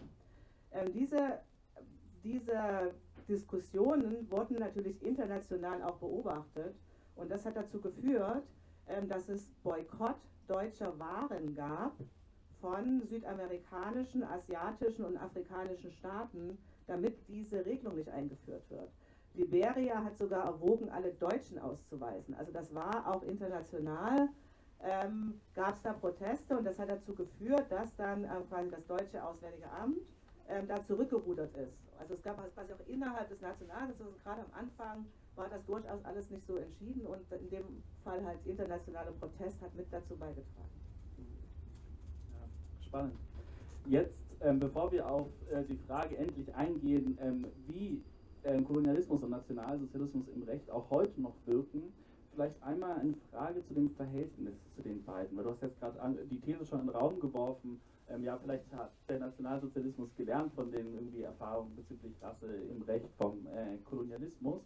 Und da ist meine Frage, ich kann vielleicht schon sagen, ich spiele natürlich auch immer ein bisschen Teufelsadvokat hier, ähm, aber wurde die Kategorie Rasse, wie sie jetzt im Kolonialrecht verwendet wurde, dann vom, von den Nazis einfach nur irgendwie aufgegriffen und vielleicht verschärft oder wurde sie komplett anders interpretiert und gab es da so einen Bruch? Also Kontinuität oder Bruch, was würdest du sagen?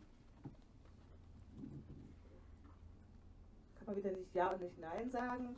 Ähm, es gibt tatsächlich bislang keine Erkenntnisse darüber, dass sich NS-Juristen auf das Kolonialrecht bezogen haben. Das klingt irgendwie total absurd, aber wie gesagt, wir haben gehört, sie haben sich auf US-amerikanisches Recht bezogen, aber sie haben sich nicht ausdrücklich zum Beispiel auf so genau Debatten zur Rassenmischehen bezogen, ähm, die ja im, ja, die Mischehen-Debatte, die war ja total bekannt.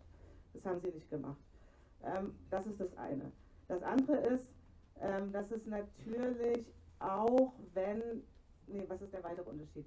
Ähm, dass im Kolonialismus gab es keine Gesetze. Es gab keine Gesetze, die zum Beispiel Misch, sogenannte Mischehen verboten haben. Es gab den Versuch äh, in den unterschiedlichen Kolonien, es gab äh, quasi Verordnungen der Gouverneure, dagegen gab es ganz viel Protest. Es gab aber niemals, wie im Nationalsozialismus, so eine gesetzliche Festschreibung letztlich von rassischen Personenständen. Soweit ist es nicht gekommen. Das ist quasi ein Unterschied.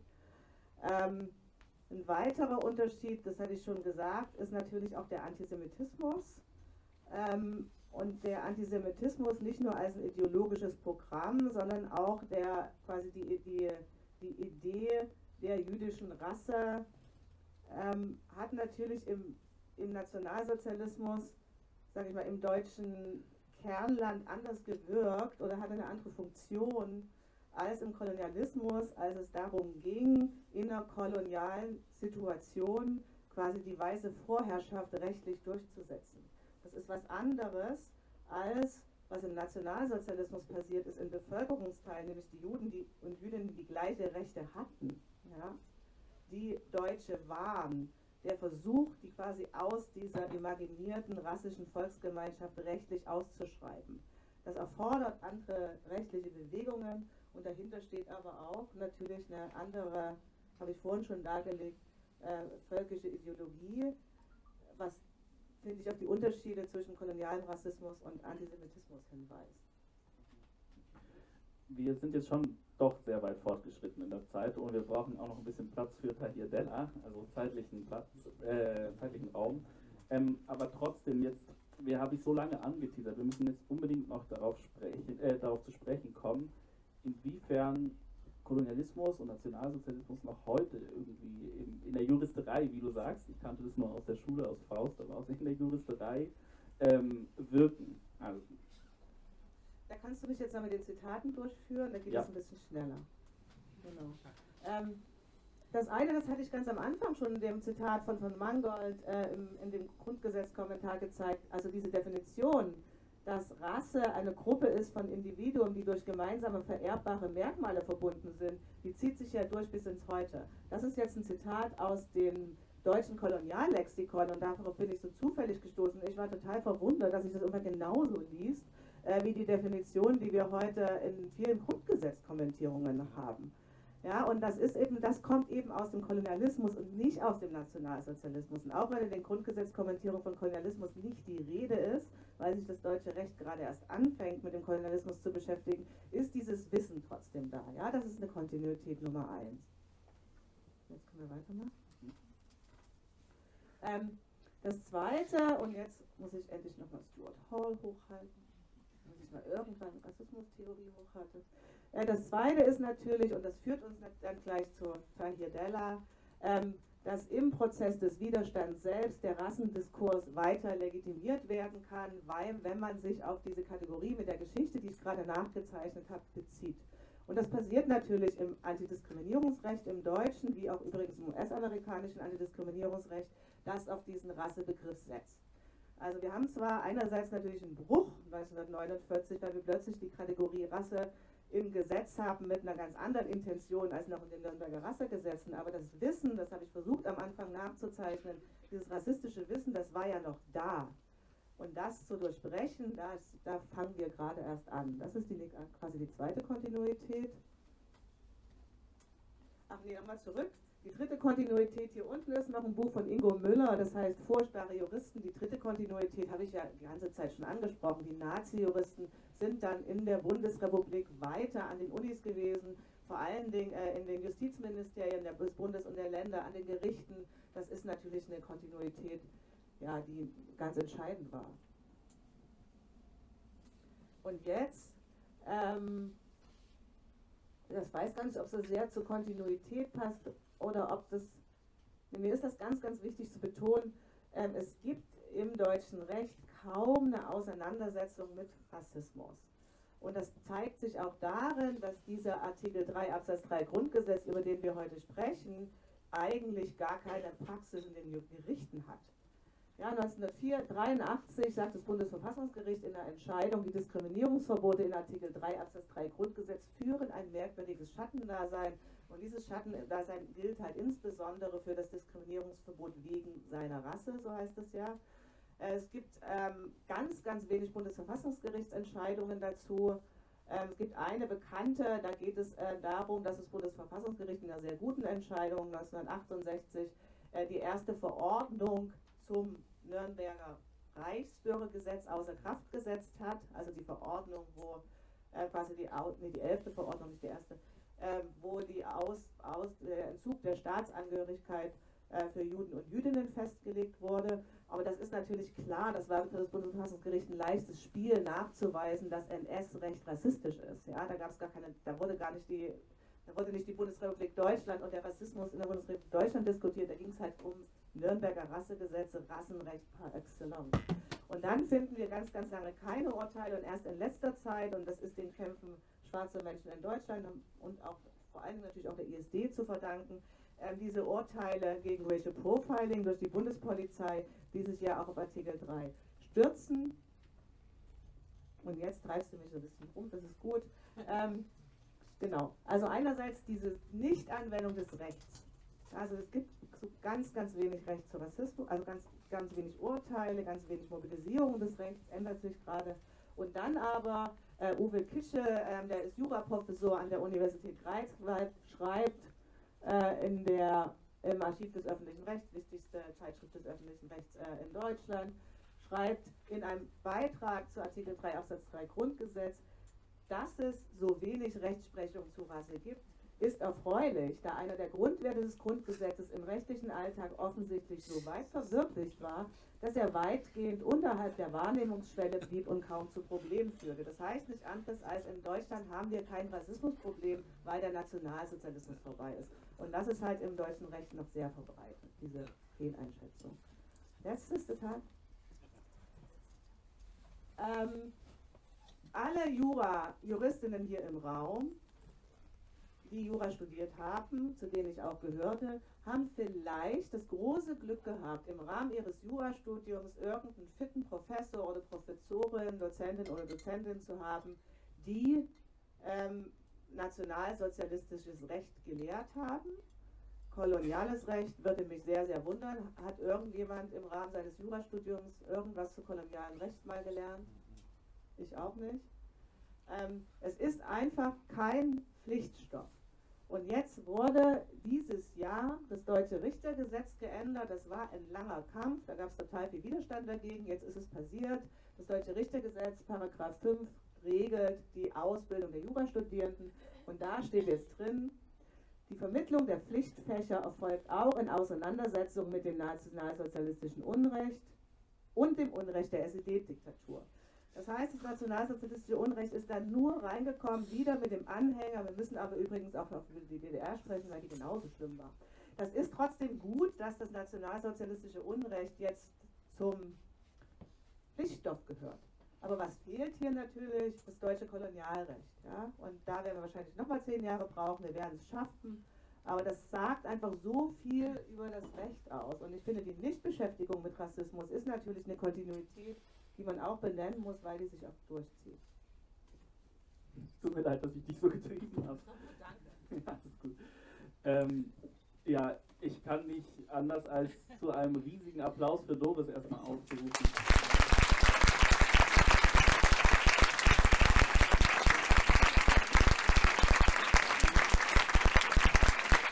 Danke. Also, war nicht nur sehr äh, interessant, sondern auch äh, ganz schön beeindruckend, muss ich sagen.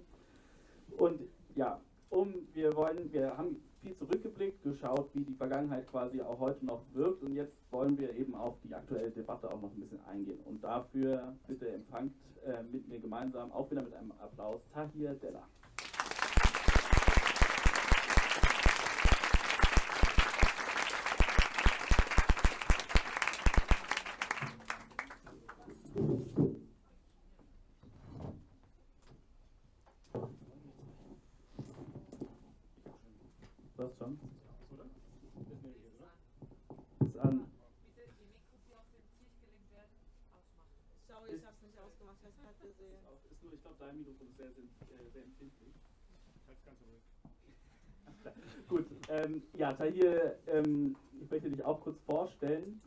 und auch die Initiative Schwarze Menschen in Deutschland.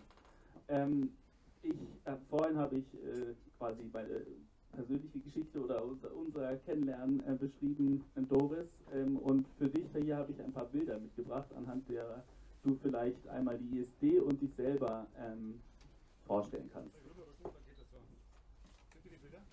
Ist auch vor allem sehr wichtig, dass du sie siehst. Ich kann sie kurz beschreiben. Also auf dem Bild sehen wir sehr, sehr viele schwarze Menschen in Deutschland. In der Tat. In Deutschland, genau. Genau genommen in äh, Helmershausen. Das ist das Bundestreffen, das findet seit 36 Jahren statt, ist eines der zentralen Orte, Räume, wie man es heute gerne sagt, wo sich schwarze Menschen treffen für Workshops, Seminare, Vorträge oder einfach nur austauschen, chillen, Party machen.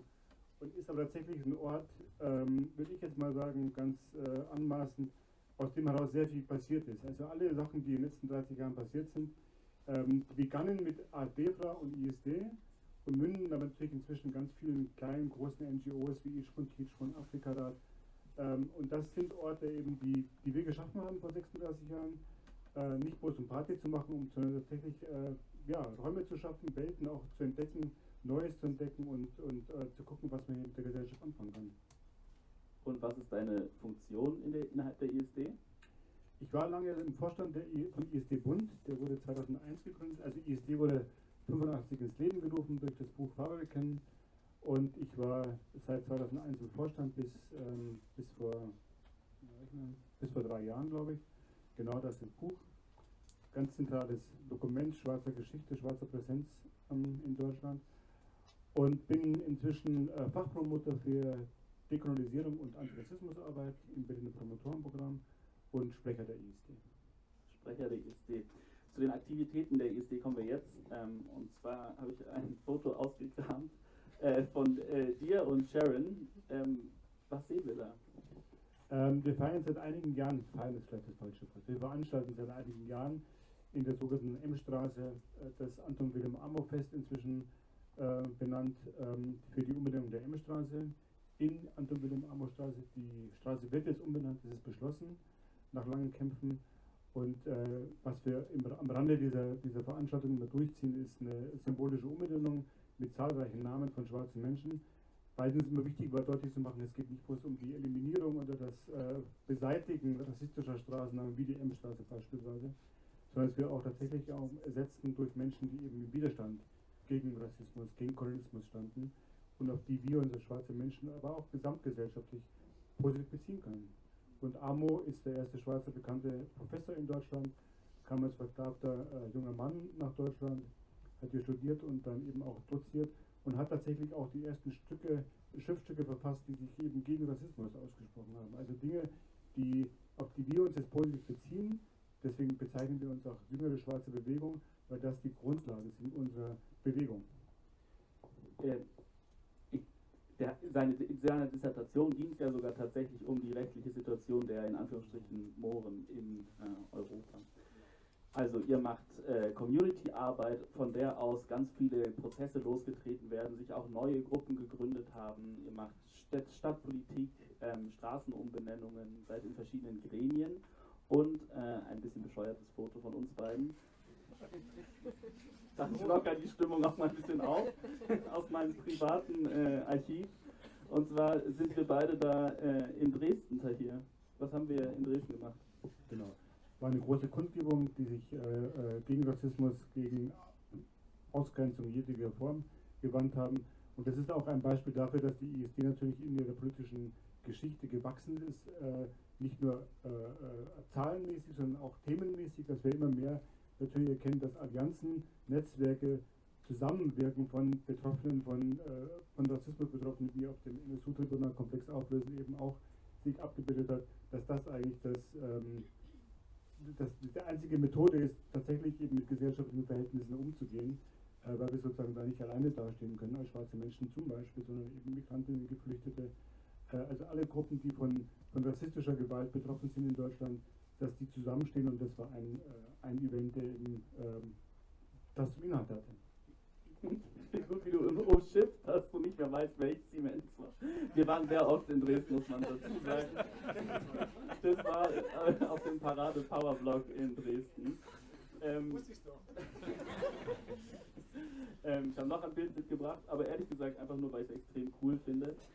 ähm, ähm, da sieht man Della in Zwickau, äh, der äh, Polizei, steht der Polizei gegenüber. Ähm, und ich finde es so ein schönes Foto, weil es irgendwie so zeigt so richtig schön zivilgesellschaftliche Bewegung, antirassistische Bewegung, verdeutlicht nochmal das, was du gerade auch erwähnt hast. Die ISD versteht sich natürlich als Teil von einer antirassistischen Bewegung. Warum Tahir möchte die ISD den Begriff Rasse aus dem Grundgesetz streichen? Also von streichen kann gar nicht die Rede sein. Wir wollen, dass dieser Paragraph äh, umformuliert wird. Und das Interessante ist nach der Debatte letzten Jahres, ähm, was für mich so ein bisschen hängen geblieben ist, dass es eigentlich gar nicht darum ging, zu besprechen oder darüber reden, warum wir das wollen und was sinnvoll ist oder was zielführend ist, weil ich ganz vielen Aspekten oder Argumenten der Kritikerinnen dieses Vorhabens viel abgewinnen kann. Ne? Also wird da diskutiert, dass es eben Symbolpolitik wäre, das würde nicht die rassistischen Verhältnisse abbauen oder verändern und, ähm, und auch äh, Rassismus nicht besprechbarer machen. Und ich glaube, ähm, das hat keiner von uns behauptet, also weder Doris noch ich und noch die ganzen anderen Kolleginnen, sondern uns ging es eher darum, auch damals mit dem Paper, überhaupt mal ins Sprechen zu kommen, wie, inwieweit sind rassistische Konzepte, Gedanken, Haltungen verankert in unserem Denken, in unserer Sprache beispielsweise. Und als wir das, den Text damals verfasst haben, wo wir das zum ersten Mal formuliert haben, Chrissy Eikens und, und, und, und, und ich und weitere Kolleginnen, ging es uns tatsächlich erstmal darum, deutlich zu machen, dass wir nicht ähm, dass wir nicht davon ausgehen, dass eben durch diese symbolische Änderung im Grundgesetz sich wirklich äh, Verhältnisse in, mit einem Tag verändern, sondern wir wollten eigentlich mehr darauf hinwirken, dass diejenigen, die von Diskriminierung betroffen sind, nicht mehr als anders beschrieben werden von rassistischen Handlungen zum Beispiel. Ähm, deswegen haben wir dafür plädiert, eben davon zu sprechen. Und deswegen klagen ja Menschen aktuell auch zum Beispiel bei Rachel Puffering, dass wir reinschreiben, dass eben keiner aus rassistischen Gründen diskriminiert werden darf, zum Beispiel. Einfach um mal festzuhalten, um was eigentlich gehen muss. Ähm, und dieses Festhalten an diesen Konstrukten, diesen Konzepten, wie Rasse beispielsweise, das zieht sich ja durch unser gesamtes Leben letztendlich. Ne? Wir sprechen, äh, oder die Medien zumindest, von Rassenunruhen, Rassentrennung. Das ist so eingeschrieben, dieses Konzept Rasse, auch wenn wir, und das fand ich jetzt ganz gut mit dem Beitrag auch nochmal unter anderem, ähm, dass eben drin steht, ja, keine, also alle sind gleich, alle müssen gleich behandelt werden. Aber wir sprechen sozusagen nicht über die Ursachen dieser Diskriminierung, dieser Ausgrenzungen. Und das kann man natürlich erreichen, würde ich jetzt sagen, indem wir entsprechend können wie wir auch, selbst wenn Symbole, symbolische Akte sind und auch nur sprachliche Änderungen sind, ins Diskutieren kommen, inwieweit wir uns eben von diesen rassistischen Konzepten verabschieden müssen, wenn wir wirklich was verändern wollen. Und das ging, kam ja zu kurz insgesamt, es am Schluss nur darum ging, streichen oder nicht streichen, was mir ehrlich gesagt Latte ist, sondern es geht mir eher darum, sozusagen mal zu gucken oder so, was kann eigentlich dazu beitragen, dass Debatten mal endlich vernünftig geführt werden und nicht nur verengt geführt werden. Mhm. Also wir müssen uns von ähm, rassistischen Konzepten und Kategorien ähm, äh, verabschieden, also es muss postkategorial werden. Doris, damit wende ich den Blick schon mal Richtung äh, deiner Person. Nein, ähm, ein Teil von der Arbeit der ISD ist auch das, was ähm, auf menschenrechtsbasiertes ähm, Empowerment genannt wird. Also es wird sich auf UN-Konventionen ähm, berufen, wie zum Beispiel dieser ICERT-Konvention, also der ähm, ja, sogenannten UN-Rassendiskriminierungskonvention. Und ein Argument, was ich da immer mal wieder gehört habe, ist, gut, in diesen ganzen Kon Konventionen steht nun mal Race. Äh, in der deutschen Version äh, steht äh, Rasse wenn wir jetzt einfach im Grundgesetz ähm, den Begriff streichen und ersetzen durch rassistisch, ähm, dann funktioniert menschenrechtsbasiertes Empowerment nicht mehr und menschenrechtsbasierter Antirassismus, weil wir uns nicht mehr auf die Konvention und die, berufen können. Stimmt das, Doris? Nein. Danke. Nein, das stimmt nicht. Und da muss man natürlich jetzt wieder zurückgehen in die Entstehungsgeschichte auch dieser Konventionen. Ähm, und da merkt man zum einen, also dass natürlich ähm, der Einfluss, insbesondere hier wieder des US-amerikanischen Rechts, wo ja die Kategorie Race schon sehr, sehr lange auch quasi als Antidiskriminierungskategorie in der Verfassung steht, dass der sehr, sehr groß ist und dass diese Konventionen auch in der Zeit entstanden sind, als quasi Rassismus noch gar nicht so debattiert wurde. Also der Begriff Rassismus ist ja viel, viel älter als der Begriff der Rasse. Ähm, Das heißt, man kann natürlich, wenn man sagt, man liest Rasse sozialkonstruktivistisch, dann kann man auch gleich Rassismus sagen. Ja, also diese, das verbindet ja, also in der sozialkonstruktivistischen Lesart verbindet, verbindet ja der Begriff der Rassifizierung oder rassistischen Zuschreibung, verbindet ja beide Konzepte. Deswegen kann man das problemlos machen und man muss auch immer die Geschichte erzählen der Konflikte, die es gab. Es gab schon äh, die UN-Antirassismus-Konvention, die ich immer gerne nenne, also quasi nicht Rassenkonvention, sondern Antirassismus-Konvention. Ähm, als die debattiert wurde in der UN-Menschenrechtskonvention in den 60er Jahren, da gab es da auch fett Streit um diesen Begriff, weil es natürlich international ganz unterschiedliche Herangehensweisen an diesen Begriff gab. Wer ist denn damit gemeint? Beziehen wir uns da positiv drauf? Da war natürlich in den USA ein anderes Verständnis als zum Beispiel in Europa, wo, der Nationalsozialismus, der, Euro, der deutsche und europäische Faschismus stattgefunden hat. Die Sowjetunion hatte wieder ganz andere, unterschiedliche Rassekonzeptionen, also da ging es schon hart her. Und auch als die ähm, EU-Antirassismus-Richtlinie im Jahr 2000 äh, diskutiert und verabschiedet wurde, der wir ja das allgemeine Gleichbehandlungsgesetz zum Beispiel zu verdanken haben, gab es auch wieder diesen Streit. Also diesen Streit gibt es, das ist nicht nur eine deutsche Diskussion, das ist quasi eine weltweite Diskussion. Und ich finde, ich sehe das so wie du, mir ist es mittlerweile so ein bisschen egal, was da jetzt genau steht. Mir geht es darum, dass wir darüber sprechen. Und mir geht es darum, dass wir uns darüber streiten, was Rassismus bedeutet und weniger, was Rasse bedeutet. Und ich finde, dass diese gesamte Debatte, auch wenn sie jetzt leider nicht zu einer Änderung geführt hat, dafür schon mal total wichtig war. Weil es gibt jetzt viel mehr Veröffentlichungen im juristischen Bereich dazu, es gibt quasi viel mehr Neugier, es gibt auch wahnsinnig viel Abwehr, aber Abwehr ist ja auch ein Anlass, um sich zu streiten und irgendwas zu verändern. Das finde ich schon mal ziemlich gut. Mhm. Ähm, als ich noch bei der ISD Leipzig war, habe ich ähm, die Anfragen quasi ähm, entgegengenommen und meine Handynummer war. und tatsächlich ich wurde auch nie ähm, angerufen und wurde gesagt, hey, ich werde aufgrund von Rasse diskriminiert, sondern immer nur, wurde immer nur gesagt, ich werde rassistisch äh, diskriminiert. Aber das ist jetzt ein völlig random Side Note hier von mir. Ja. das habe ich ja auch als Argument mal irgendwie äh, irgendwann mal eingespielt, dass ja, weil du die Prozesse in, gegen Racial Profiling ange, äh, angesprochen hast, ne? die Leute klagen, weil sie sich rassistisch diskriminiert fühlen. Und da kommt nie irgendwie zur Rede, das ne, rassisch begründet wird oder so, das passiert einfach nicht. Und, äh, und das, ein, ein, anderes Argument gab ja auch, kam auch letztes Jahr ein bisschen auf, dass wir nicht über, Rasse, über Rassismus sprechen können, wenn wir diesen Begriff sozusagen als Referenz haben. Und ich habe mich dann versucht mal zu erinnern, in den letzten 36 Jahren, ob wir an irgendeiner Stelle in unserer, in unserer politischen Arbeit irgendwann mal uns auf Rasse bezogen haben, wenn wir buchstabiert haben, was rassistische Verhältnisse hier in Deutschland bedeutet. Und ich mir gedacht habe, was haben wir eigentlich dann gemacht in den letzten 36 Jahren, wenn wir sozusagen diesen Begriff nicht als Referenz hatten. Also nicht als, als, als Beleg für rassistische Verhältnisse benutzt haben oder so. Und, und äh, ich habe da keine Antwort gefunden. Ne? Also es war ganz spannend mal zu sehen, welche Argumente aufgebracht werden, um an Dingen festzuhalten. Ähm, anstatt, ja, wie gesagt, nochmal, ne, ins, Gespräch zu kommen, was ist eigentlich daran problematisch und wie können wir es ändern tatsächlich. Und ob das jetzt nur in Deutschland passiert oder nicht, ist dann auch irrelevant. Ne? Da ist es eben so. Doris, vorhin habe ich ähm, das komplizierte Wort postkategorial gesagt. Hier hat auch, ja, gibt es. er hat auch gesagt, wir müssen uns von Kategorien verabschieden und du ähm, plädierst ja in deinem Buch ähm, für ein ähm, postkategoriales Anti äh, Antidiskriminierungsrecht. Was ist das?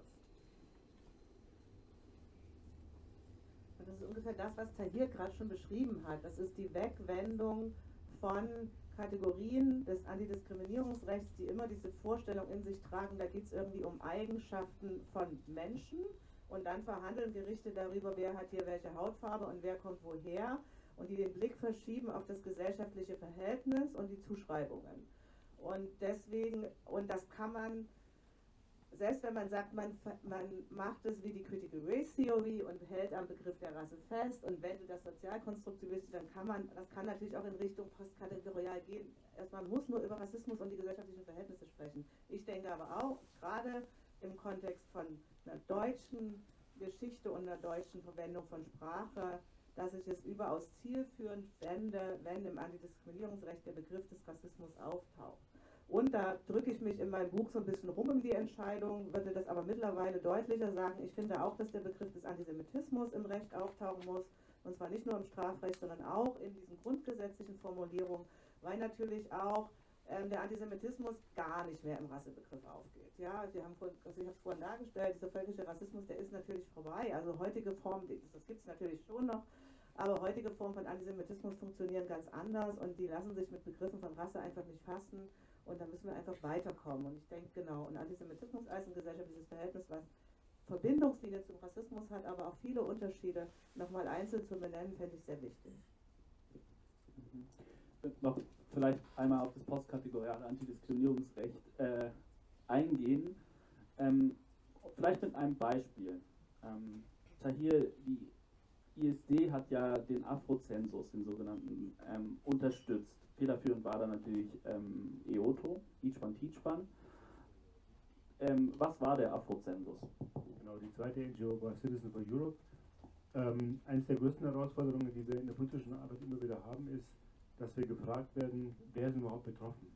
Wie sind die Lebensrealitäten von schwarzen Menschen in Deutschland und, und wo es? Also wo sind, liegen die Probleme, wo drücken den Leuten die, die ähm, naja, also genau, also wo sind Kritiken oder so an der Gesellschaft und wir das ganz selten wirklich abbilden können mit Daten.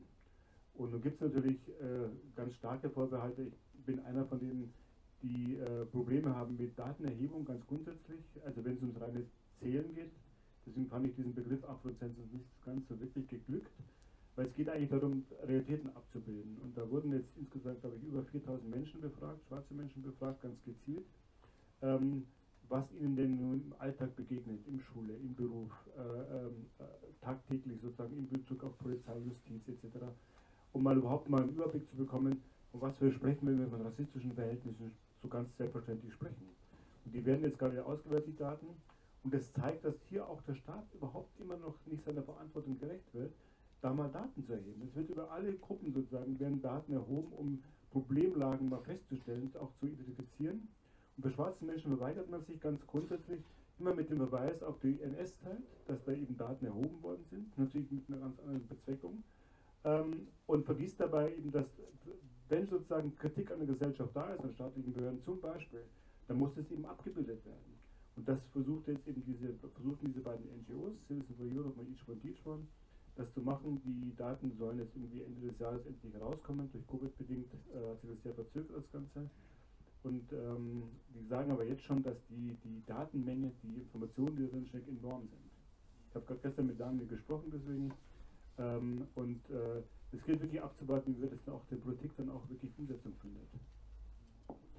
Ja, das Datenerheben ist ähm, sehr umstritten. Ähm, Doris, postkategorial, äh, die Grundlage von der Studie ist eine Kategorie, und zwar wurden schwarze Menschen ähm, befragt.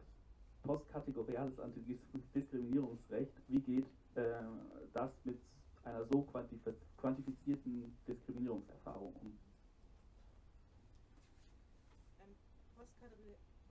kategoriales Antidiskriminierungsrecht heißt ja nicht, dass man nicht Menschen anhand von ihren äh, Identitäten und Erfahrungen weiter befragen kann und das halt dann auch in eine Analyse einbezieht. Ja, natürlich, ich würde auch nicht sagen, es gibt, es darf keine ähm, Erfassung von geschlechtsspezifischer Diskriminierung mehr geben, wo natürlich sich Menschen als Männer oder Frauen oder trans oder nicht binär ähm, identifizieren können.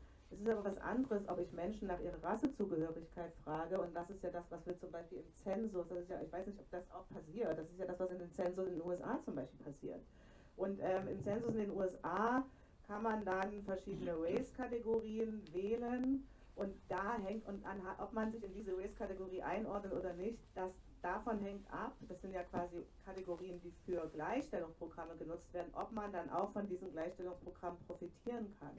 Und das ist natürlich einerseits total verständlich. Ja? Ich will gar nicht sagen, dass es nur schlecht ist, aber es ist wahnsinnig ambivalent, weil das natürlich auch dazu führt, dass diese Kategorien dadurch festgeschrieben werden. Es gibt ja in den USA eine riesige Mixed Race Bewegung, die sagen, wir wollen eine neue Kategorie Mixed Race, weil wir uns nicht wiederfinden in diesen Kategorien. Was gibt es in der Pacific Islander, Black etc.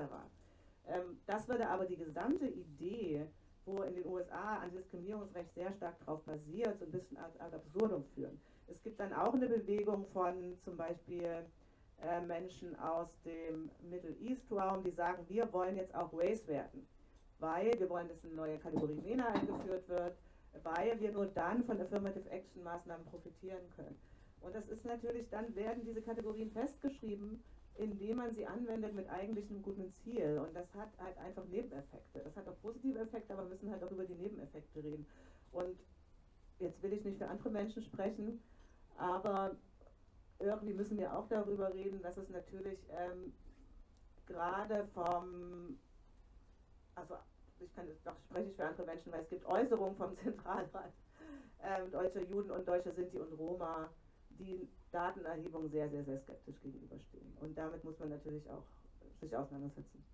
Ja, das stimmt auf jeden Fall. Ähm, Anja Reuss vom Zentralrat der Sinti und Roma zum Beispiel. Ist sie da? Ist Anja da? Ähm, hat einmal äh, auf einer Veranstaltung, die ich dokumentiert habe, ähm, nämlich äh, gesagt, es fällt als besorgniserregend auf, dass die AfD Sachsen sowie Salvini in Italien den Vorschlag eingereicht haben, wieder gründlicher Daten über Sinti und Roma zu sammeln.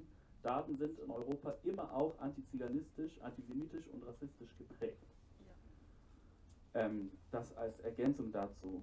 Ähm, es war wirklich unglaublich spannend mit euch.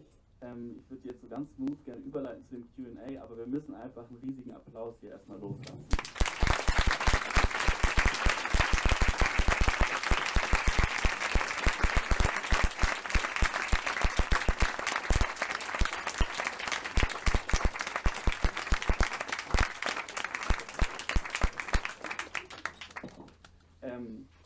ja, ich würde sagen, ich sammle vielleicht drei Fragen und äh, an das Podium. Von der, von der Seite kommt sozusagen technisch. Wir haben ein Mikro hier vorn, also wer sich hier im vorderen Bereich bewegt, kann sich da reinsprechen und sonst habe ich eins zum Rumgehen, damit wir alle.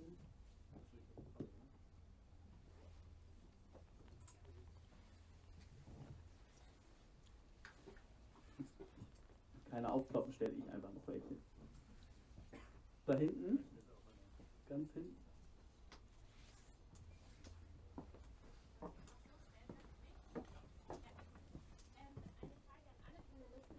Rolle, oh, Dankeschön. Welche Rolle spielt denn das Strafrecht, insbesondere Doris, du hattest es ein paar Mal erwähnt, bei der Begrenzung von Rassismus oder rassistischer Gewalt oder rassistischer Hate Speech? Es ist sicherlich eine ambivalente Rolle angesichts der ähm, Gewalt gegen insbesondere rassifizierte Personen, aber würdest du sagen, dass, oder würdet ihr sagen, da müsste irgendwie mehr passieren? Jenseits vielleicht von Bewusstseinsbildung.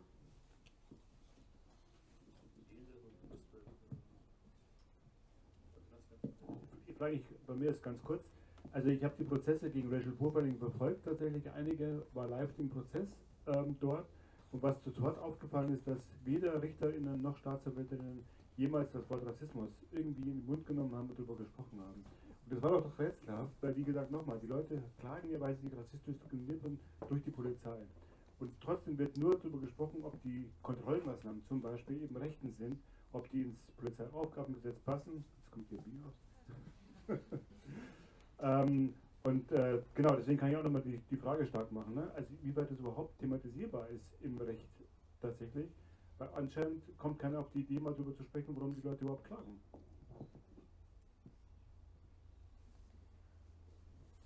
Ich finde, Strafrecht ist natürlich nochmal ein anderes Feld, über das wir jetzt ja gar nicht so oft geredet haben. Aber beim Strafrecht kann man ja zum einen die Frage, wie geht das Straf also wie ist das Strafrecht selbst rassistisch, also im Umgang zum Beispiel mit ähm, rassifizierten Angeklagten, das ist ja die eine Seite. Und die andere Seite ist, wie geht das Strafrecht mit rassistischer und antisemitischer Gewalt und Diskriminierung ist ja gar nicht so richtig strafrechtlich justiziabel, vielleicht bei Beleidigung um. Ja?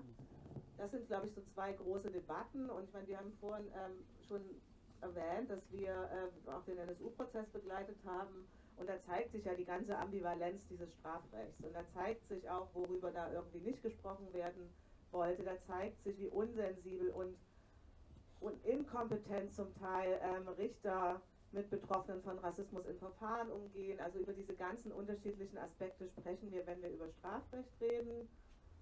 Und ich würde auch sagen, dass im Strafrecht natürlich auch die Geschichte mit die Beschäftigung mit der eigenen Geschichte des Strafrechts und dazu zählt das, was ich hier vorhin ganz kurz angesprochen habe, also unter anderem die strafrechtliche Verbot, Ehen einzugehen oder sexuelle Kontakte mit Menschen einzugehen, die quasi rassisch anders kategorisiert wurden, sich damit auch viel, viel mehr zu beschäftigen. Und das führt zu einem, so einem Grundproblem, finde ich, von Juristinnen, das wissen wir auch alle, die wir, Jura studiert haben oder praktizieren, ähm, dass Jura immer so diese Idee vor sich herträgt, objektiv und neutral zu sein. Und dass das natürlich nicht stimmt, das haben wir heute besprochen, dass natürlich Recht nicht neutral ist, sondern das Recht in der rassistischen, antisemitisch strukturierten Gesellschaft das eben auch mit sich trägt. Und das muss man halt reflektieren. Und das passiert aber im Recht zu selten, weil es diesen falschen Anspruch der Objektivität und Neutralität gibt. Und deswegen gibt es ja feministische Juristinnen und rassismuskritische Juristinnen, die sagen, wir müssen da ganz anders ans Recht, ran, ans Recht rangehen. Also das würde ich auch so auf einer strukturellen Ebene nochmal sagen. Nächste Frage. Hier, du meintest dahin, ich sehe wegen des Gegenlichts nicht so gut. Eine habe ich hier. Dann kann ich auch vorgehen. Ich habe eine Frage an, an Doris.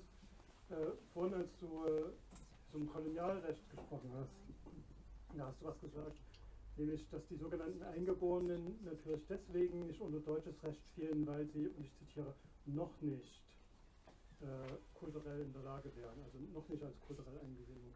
Und das fand ich eine bemerkenswerte Aussage, weil das ja doch irgendwie die Komplexität des Rassismus nochmal zeigt, gerade wenn wir heute sagen, das hast du ja auch gesagt, der völkische Rassismus, oder du hast gesagt, der völkische Antisemitismus ist nicht mehr so ganz irgendwo, das sind mehr diese kulturellen Konzepte. Aber bei diesem kulturellen Konzept, gerade in der Kolonialzeit, ist ja doch irgendwie eine merkwürdige Vorstellung. Auf der einen Seite gibt es diese Vorstellung von, da gibt es eine Entwicklung, also kulturell, deswegen sagst du noch nicht, sind die, äh, werden die Menschen in der Ansicht der Juristinnen und Juristen soweit.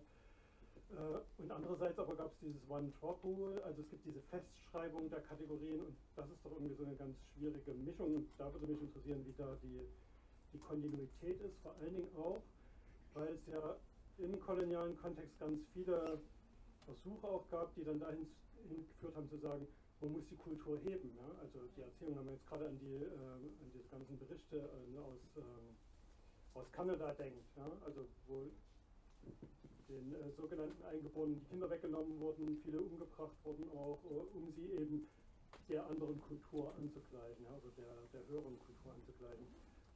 Also einfach weil da so viel passiert ist und so viel durcheinander geht, würde ich gerne noch mal ein bisschen mehr dazu hören, was jetzt eigentlich da die rassistischen Konzepte sind und wie das alles zusammenpassen soll.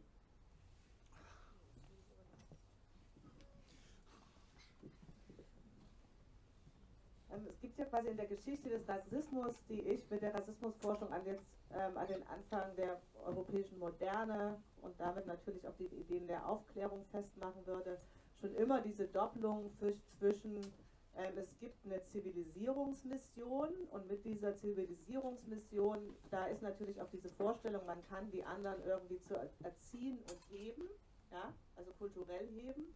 Das ist das eine und damit wird natürlich auch Gewalt und Unterdrückung legitimiert. Und gleichzeitig und manchmal aber auch im Widerspruch dazu gibt es dann die Idee ähm, von der von der biologischen, quasi das, das, quasi das, das Blut oder quasi die, die, die Rassenbiologie, die eine bestimmte Entwicklung vorschreibt.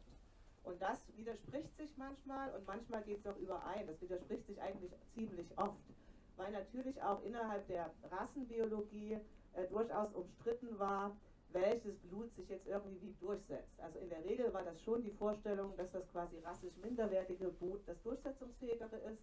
Aber da gab es natürlich auch andere Konzepte, die gesagt haben, nein, also wir wollen es auch nicht, ähm, dass die ähm, dass es jetzt Verbindungen gibt von weißen Frauen zum Beispiel mit den Herero-Kriegern, weil das möglicherweise so ein widerständliches, durchsetzungsfähiges Blut ist. Also das gab es auch. Also, diese, also es gab immer eine Gleichzeitigkeit von kulturellen Vorstellungen und von biologischen Vorstellungen im Rassismus. Aber natürlich war im biologischen Rassismus die Vorstellung von Biologie und damit auch die Vorstellung von Unveränderbarkeit stärker. Und du hast völlig recht, wenn du aus heute ansprichst, dass natürlich heute, wo so kulturalistische Rassismen viel, viel stärker sind, die Idee, dass da was, durch, dass, dass da was durchlässiger ist, viel, viel prävalenter ist als noch im biologischen Rassismus.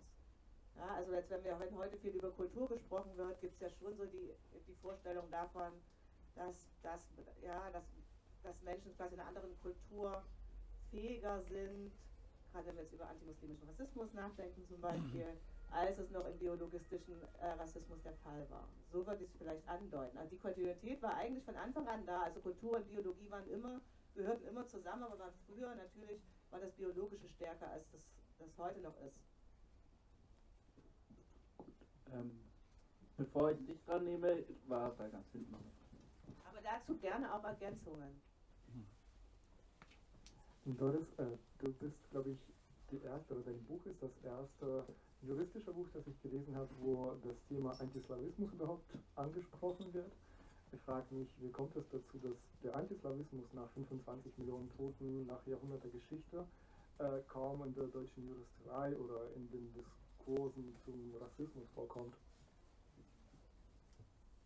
Die Frage kann ich dir auch gar nicht beantworten. Ich kann nur so ein paar Ideen aufwerfen. Das eine ist, ähm, dass ja ähm, die juristische, die deutsche juristische Beschäftigung ähm, quasi am Rassebegriff, habe ich ja gerade nachgezeichnet, klebt. Und da ist insbesondere ein Blick auch in die Entschädigungsrechtsprechung interessant, wo ja die rassische Verfolgung und damit die Anerkennung der Entschädigung immer geknüpft war an die Nürnberger Rassegesetze, das ist jetzt so ein bisschen verkürzt, und zum Beispiel ähm, Polen oder Russen, äh, die rassistisch verfolgt wurden, nur als sogenannte Nationalgeschädigte galten.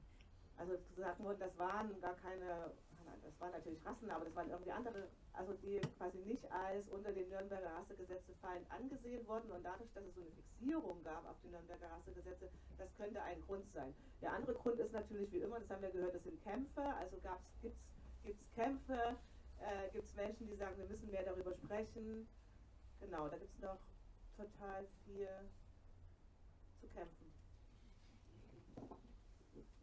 Hier vorne, da gab es noch eine Frage, als das Mikro durchwandert.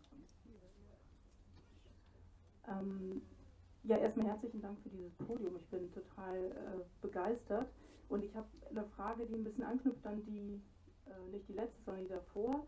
Ähm, also erstmal vielleicht ein ganz kurzes Statement, weil ich mich ein bisschen auseinandersetze mit biologistischem Rassismus oder dem vermeintlichen. Und ich würde nur mal die These in den Raum werfen aus meiner ähm, Forschung und Erfahrung, dass selbst der Rassismus, den wir als biologistisch beschreiben, eigentlich nie rein biologistisch ist, sondern da immer Elemente von, von Kultur, von Zivilisation, von Klasse mit drin sind. Ähm, aber ich, meine Frage ist, ähm, also ich habe zwei, die eine geht an Doris, die ähm, andere allgemein oder speziell an Tahir vielleicht. Ähm, auch nochmal zu diesem Kolonialrecht und das, was du dargestellt hast, dass ja dieser Begriff des Eingeborenen, also so habe ich es verstanden, sozusagen in Zweifelsfällen ja auch ganz häufig entschieden wurde, eben auf der Grundlage von Grad der Zivilisierung oder ähm, Kultur, so aus meiner Arbeit weiß ich auch, Religion spielte manchmal auch eine Rolle, Christentum, also ne, Zugehörigkeit zu Christentum oder Muslim sein war halt nicht so gut dafür. Ähm, aber, ähm, und deswegen habe ich auch das Gefühl, also, oder meine Frage ist sozusagen, ist das etwas, was im ähm, im Nationalsozialismus anders ist. Also dass wenn es zum Beispiel da Zweifelsfälle, sage ich mal, gab, ähm, wie wurden die entschieden? Spielten kulturalistische Ideen da auch eine Rolle oder ist das ein Punkt, wo du sagen würdest, da gibt es einen Unterschied? Die haben da ähm, keine so große Rolle gespielt.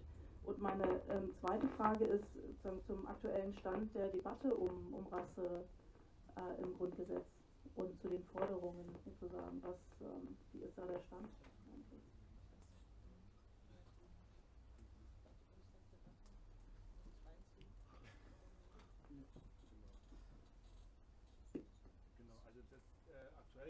neuen Entwicklungen tatsächlich.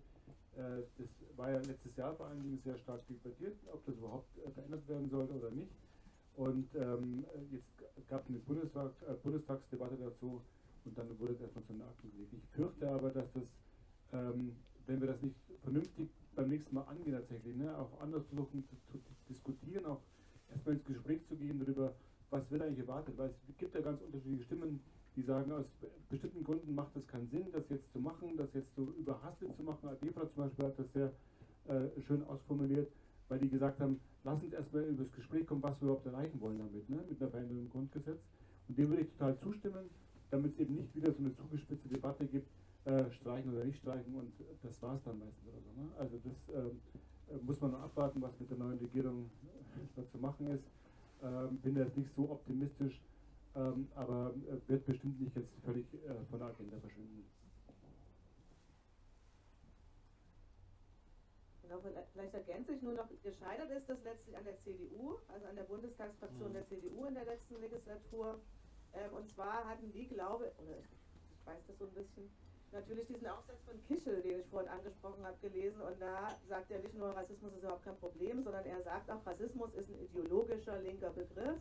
Und eigentlich gibt es das gar nicht mehr, beziehungsweise nur in dieser Form des NS oder biologistischen, rassenideologischen Rassismus. Und wenn wir jetzt den Begriff da reinschreiben, dann kommen wir hier in Teufelsküche.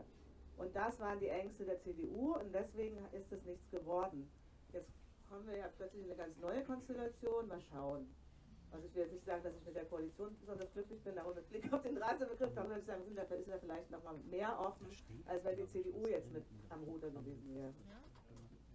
Ich meine, das ist auch nochmal ein gutes Beispiel dafür, wie, wie, wie besorgt wir das sind, auch tatsächlich mal Sachen beim Namen zu nennen. Ne? Also dieses, wenn wir Angst haben, Rassismus zu benennen, rassistisches äh, äh Gedankengut zu benennen oder so, ne? aus Angst sozusagen, und das war ja beim LRWG eins der ersten Reaktionen von Polizeigewerkschaften, dass sozusagen jetzt mit, mit diesen den Einblicken von diesen gesetzlichen Rahmenbedingungen jetzt plötzlich eine Prozesswelle über die Polizei hinwegfegen würde. Ne? Was natürlich nicht stattgefunden hat. Aber diese Angst, über Rassismus zu sprechen tatsächlich, weil wir wissen, wie stark das eben auch verankert ist und wie stark das auch das gesellschaftliche Zusammenleben immer noch bestimmt. Äh, und wir uns von ganz vielen Sachen verabschieden müssten, wenn wir wirklich mal entsprechend kommen würden. Das macht, glaube ich, deutlich, wie, äh, ja, wie lang der Weg tatsächlich noch ist, den wir zu gehen haben mit oder ohne der neuen Koalition. Ja, jetzt vielleicht noch auf die zweite Frage, Doris, vielleicht kannst du auf die kurz eingehen. Also ne, im Kolonialrecht gab es die Zweifelsfälle, ab wann ist jemand eingeboren, die waren immer auch irgendwie kulturalistisch informiert oder kulturalistische Ideen lagen dem zugrunde der Entscheidung. Wie war das im Nationalsozialismus? Also im Nationalsozialismus war es natürlich mit Blick auf den völkischen Rassenantisemitismus so, dass es ja ausbuchstabiert wurde. Also da, wurden ja, da wurde ja definiert in der ersten Verordnung zum Reichsbürgergesetz, wer Jude ist. Ja, und das wurde und da spielte aber auch natürlich Religion wieder eine Rolle, weil letztlich ging es ja quasi um den äh, jüdischen Großelternteil und dieser Großelternteil, da ging es wieder darum, ob das eine jüdisch bekennende Person war.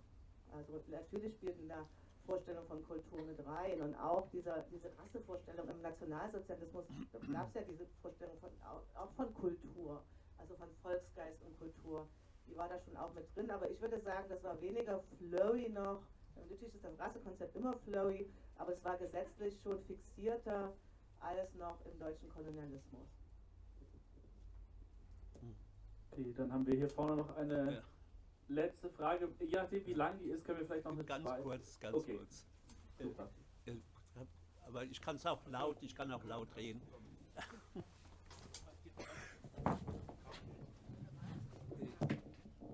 Ich wollte eigentlich nur noch auf einen Aspekt hinweisen, der bisher, ich habe es auf jeden Fall nicht gehört, nicht, nicht angesprochen worden war.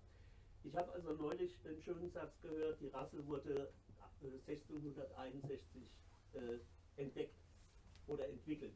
Äh, und diese junge schwarze US-Autorin, die beschreibt es im Zusammenhang mit der Sklaverei auf den, auf den äh, Plantagen in Haiti und Virginia und in den ganzen Ostküsten damals noch amerikanischen Kolonien, wo es nämlich zu der Situation kam, dass weiße Arbeiter und schwarze Arbeiter, die nicht nur als Sklaven dort auch gearbeitet haben, sich verbündet haben und Aufstände organisiert haben.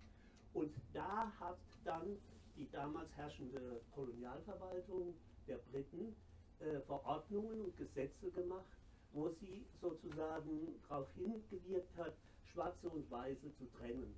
Denn diese Rasse, auch in der Form, die gab es eigentlich vorher nicht so. Das hat sich entwickelt, ich sage es auch so, mit der Entwicklung des Kapitalismus und den ganzen Zusammenhängen. Da wird noch unheimlich viel zu erforschen sein. Äh, ich wollte nur auf diesen Gesichtspunkt nochmal hinweisen.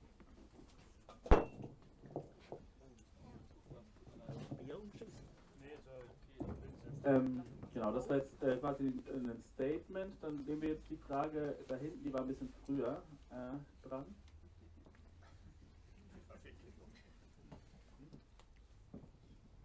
sofort dann? Okay, ja, danke ähm, auch von meiner Seite für das Panel. Total toll und spannend.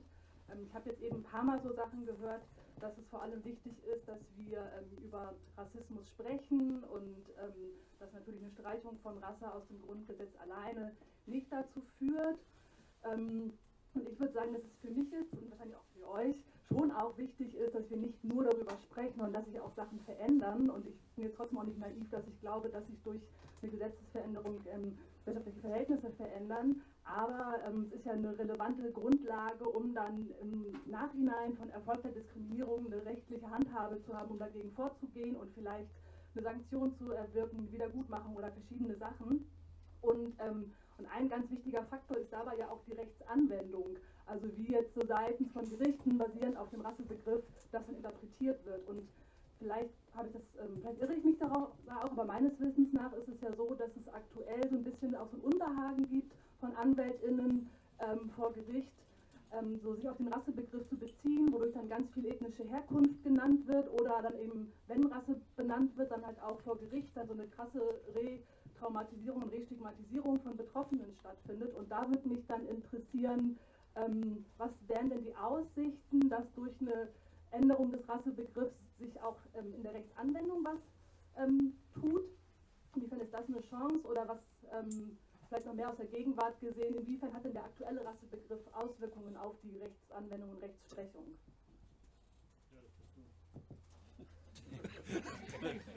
Ja, wieder an Doris dann. Ja, du kannst ja auch von den Racial Profiling-Klagen erzählen.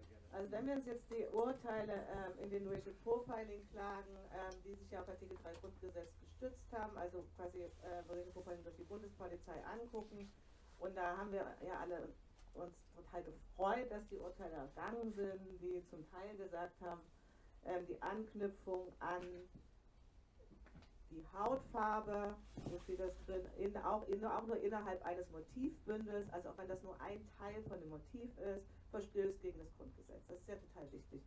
Aber in den Urteilen reden die halt nicht über den rassistischen Gehalt der Kontrollen. Die sagen halt, auch wenn das wichtig und gute Urteile ist, sie sagen halt, der, die Person hat eine verschiedene andere Hautfarbe dunkle Hautfarbe und dann ist das der Verstoß. Ich will aber, dass die darüber sprechen, was für Vorstellungen sind das eigentlich, dass Menschen hier kontrolliert werden, und das sind ja Migrationskontrollen oft, weil ihnen unterstellt wird, dass sie nicht deutsch sind. Und dann will ich darüber reden, was hat das eigentlich mit deutschem Kolonialismus zu tun, was hat das eigentlich mit der Geschichte des deutschen Staatsangehörigkeitsrechts zu tun. Diese Debatten fände ich irgendwie ganz gut, wenn Juristen die führen.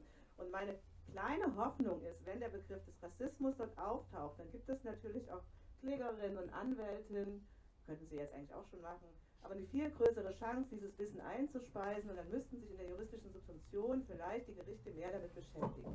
Das, deswegen bin ich so ein bisschen dafür und denke, dass die Begriffsänderung was ändern würde. Andererseits bin ich ja jetzt selber, habe ich vorhin gesagt, in der Position, ähm, solche Verfahren zumindest mit anzustupsen, weil ich wache ja so ein bisschen über das Landesantidiskriminierungsgesetz und da steht ja drin, das ist ja quasi ein Erfolg, würde ich sagen, rassistische und antisemitische Zuschreibung und ethnische Herkunft. Und ich merke aber jetzt selbst in meiner äh, Bearbeitung dieser Fälle, dass es natürlich ein riesengroßer Zeitaufwand und Nervenaufwand ist, in meiner Kommunikation mit der Polizei, denen zu erklären, warum das jetzt rassistisch ist ohne dass die sich sofort zurückziehen. Und das geht aber. Aber das ist halt wahnsinnig anstrengend und ich verstehe auch Anwälte und Anwältinnen, wenn die im Zweifelsfall lieber auf ethnische Herkunft gehen, weil die kommen zu demselben Ergebnis, kriegen vielleicht eine Entschädigung und müssen diese Diskussion nicht führen. Um, um auch als Anwältin diese Diskussion zu führen, muss man ja auch mal irgendwie erstmal mega viel Rassismustheorie gemacht haben, die man in der juristischen Ausbildung, wie wir gehört haben, nicht mitkriegt. Also deswegen würde ich sagen, die Gefahr ist damit nicht gebannt, immer so ethnische Herkunft, du hast es gesagt, aber wenn diese anderen Begriffe auftauchen, eröffnen sich zumindest Wege für Menschen, die sie gehen wollen. Ein Einsatz zur Ergänzung. Und dazu braucht es natürlich auch ein gemeinsames Rassismusverständnis. Der nächste Punkt, ne? dass du sozusagen bei diesen Prozessen immer auch erstmal abgehoben wird, kann ich dem, äh, kann ich dem Polizisten jetzt jeweils nachweisen tatsächlich, ob er nun rassistisch gehandelt hat oder nicht, woran lässt sich das festmachen und da auch, da sind wir bei den Betroffenen, dass eben nicht zugehört wird, nicht gehört wird oder so, die Kontrolle hat so und so stattgefunden, es muss offensichtlich ne, die zugeschriebenen Merkmale gewesen sein. Und das sind natürlich auch Debatten, die nötig sind. Ne? Also allein das muss sozusagen geframed werden mit einer gesellschaftlichen Diskussion. dazu machen, dass es eben nicht äh, der Intention bedarf, rassistisch zu handeln zum Beispiel. Selbst wenn die es dann auch zugeben, dass sie nach bestimmten Merkmalen kontrolliert haben, zum Beispiel. Okay, jetzt können wir hier vorne noch eine letzte Frage entgegennehmen. Test.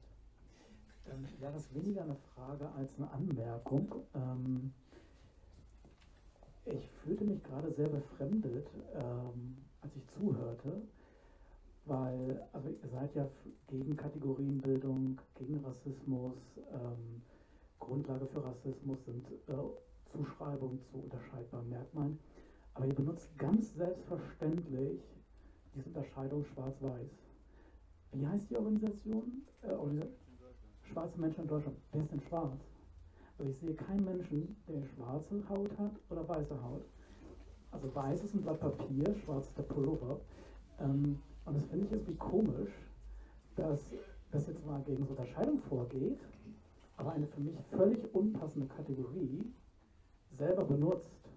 Ich weiß nicht, wie weit das trägt. Ähm, ich weiß auch nicht, inwieweit ihr das selber in Frage stellt. Ihr gebt euch einen Namen. Äh, ja, also ich finde das irgendwie befremdlich, ja, irgendwie eine Diskussion. Okay, ist, wir haben die Frage verstanden, danke.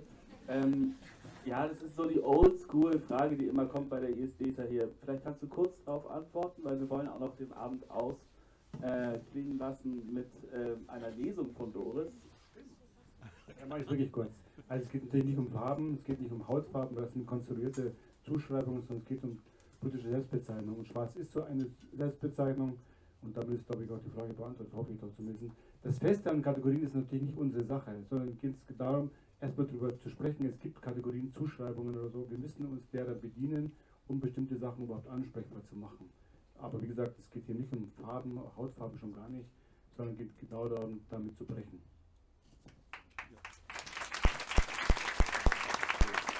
Ähm, Doris spricht sich hier gerade vehement gegen eine Lesung aus. Ähm, deswegen ähm, möchte ich ganz kurz nochmal einen Werbeblock ähm, äh, anfügen. Und zwar, äh, es gibt einen, am 2.12. eine Veranstaltung im Afrika-Haus, die sich mit, passend zur letzten Frage, mit den Anfängen der schwarzen Bewegung oder schwarzer Bewegungen in Deutschland äh, auseinandersetzt. Da spielt die kommunistische Bewegung eine ganz große Rolle ähm, und Selbstorganisierung im Allgemeinen. Am 2.12. im Afrika-Haus kommt sehr, sehr gerne vorbei. Äh, da moderiere ich auch wieder. Würde mich freuen, euch wiederzusehen. Ähm, ja, es bleibt nicht mehr viel zu sagen als vielen, vielen Dank. Bitte nochmal einen tosenden Applaus für die beiden.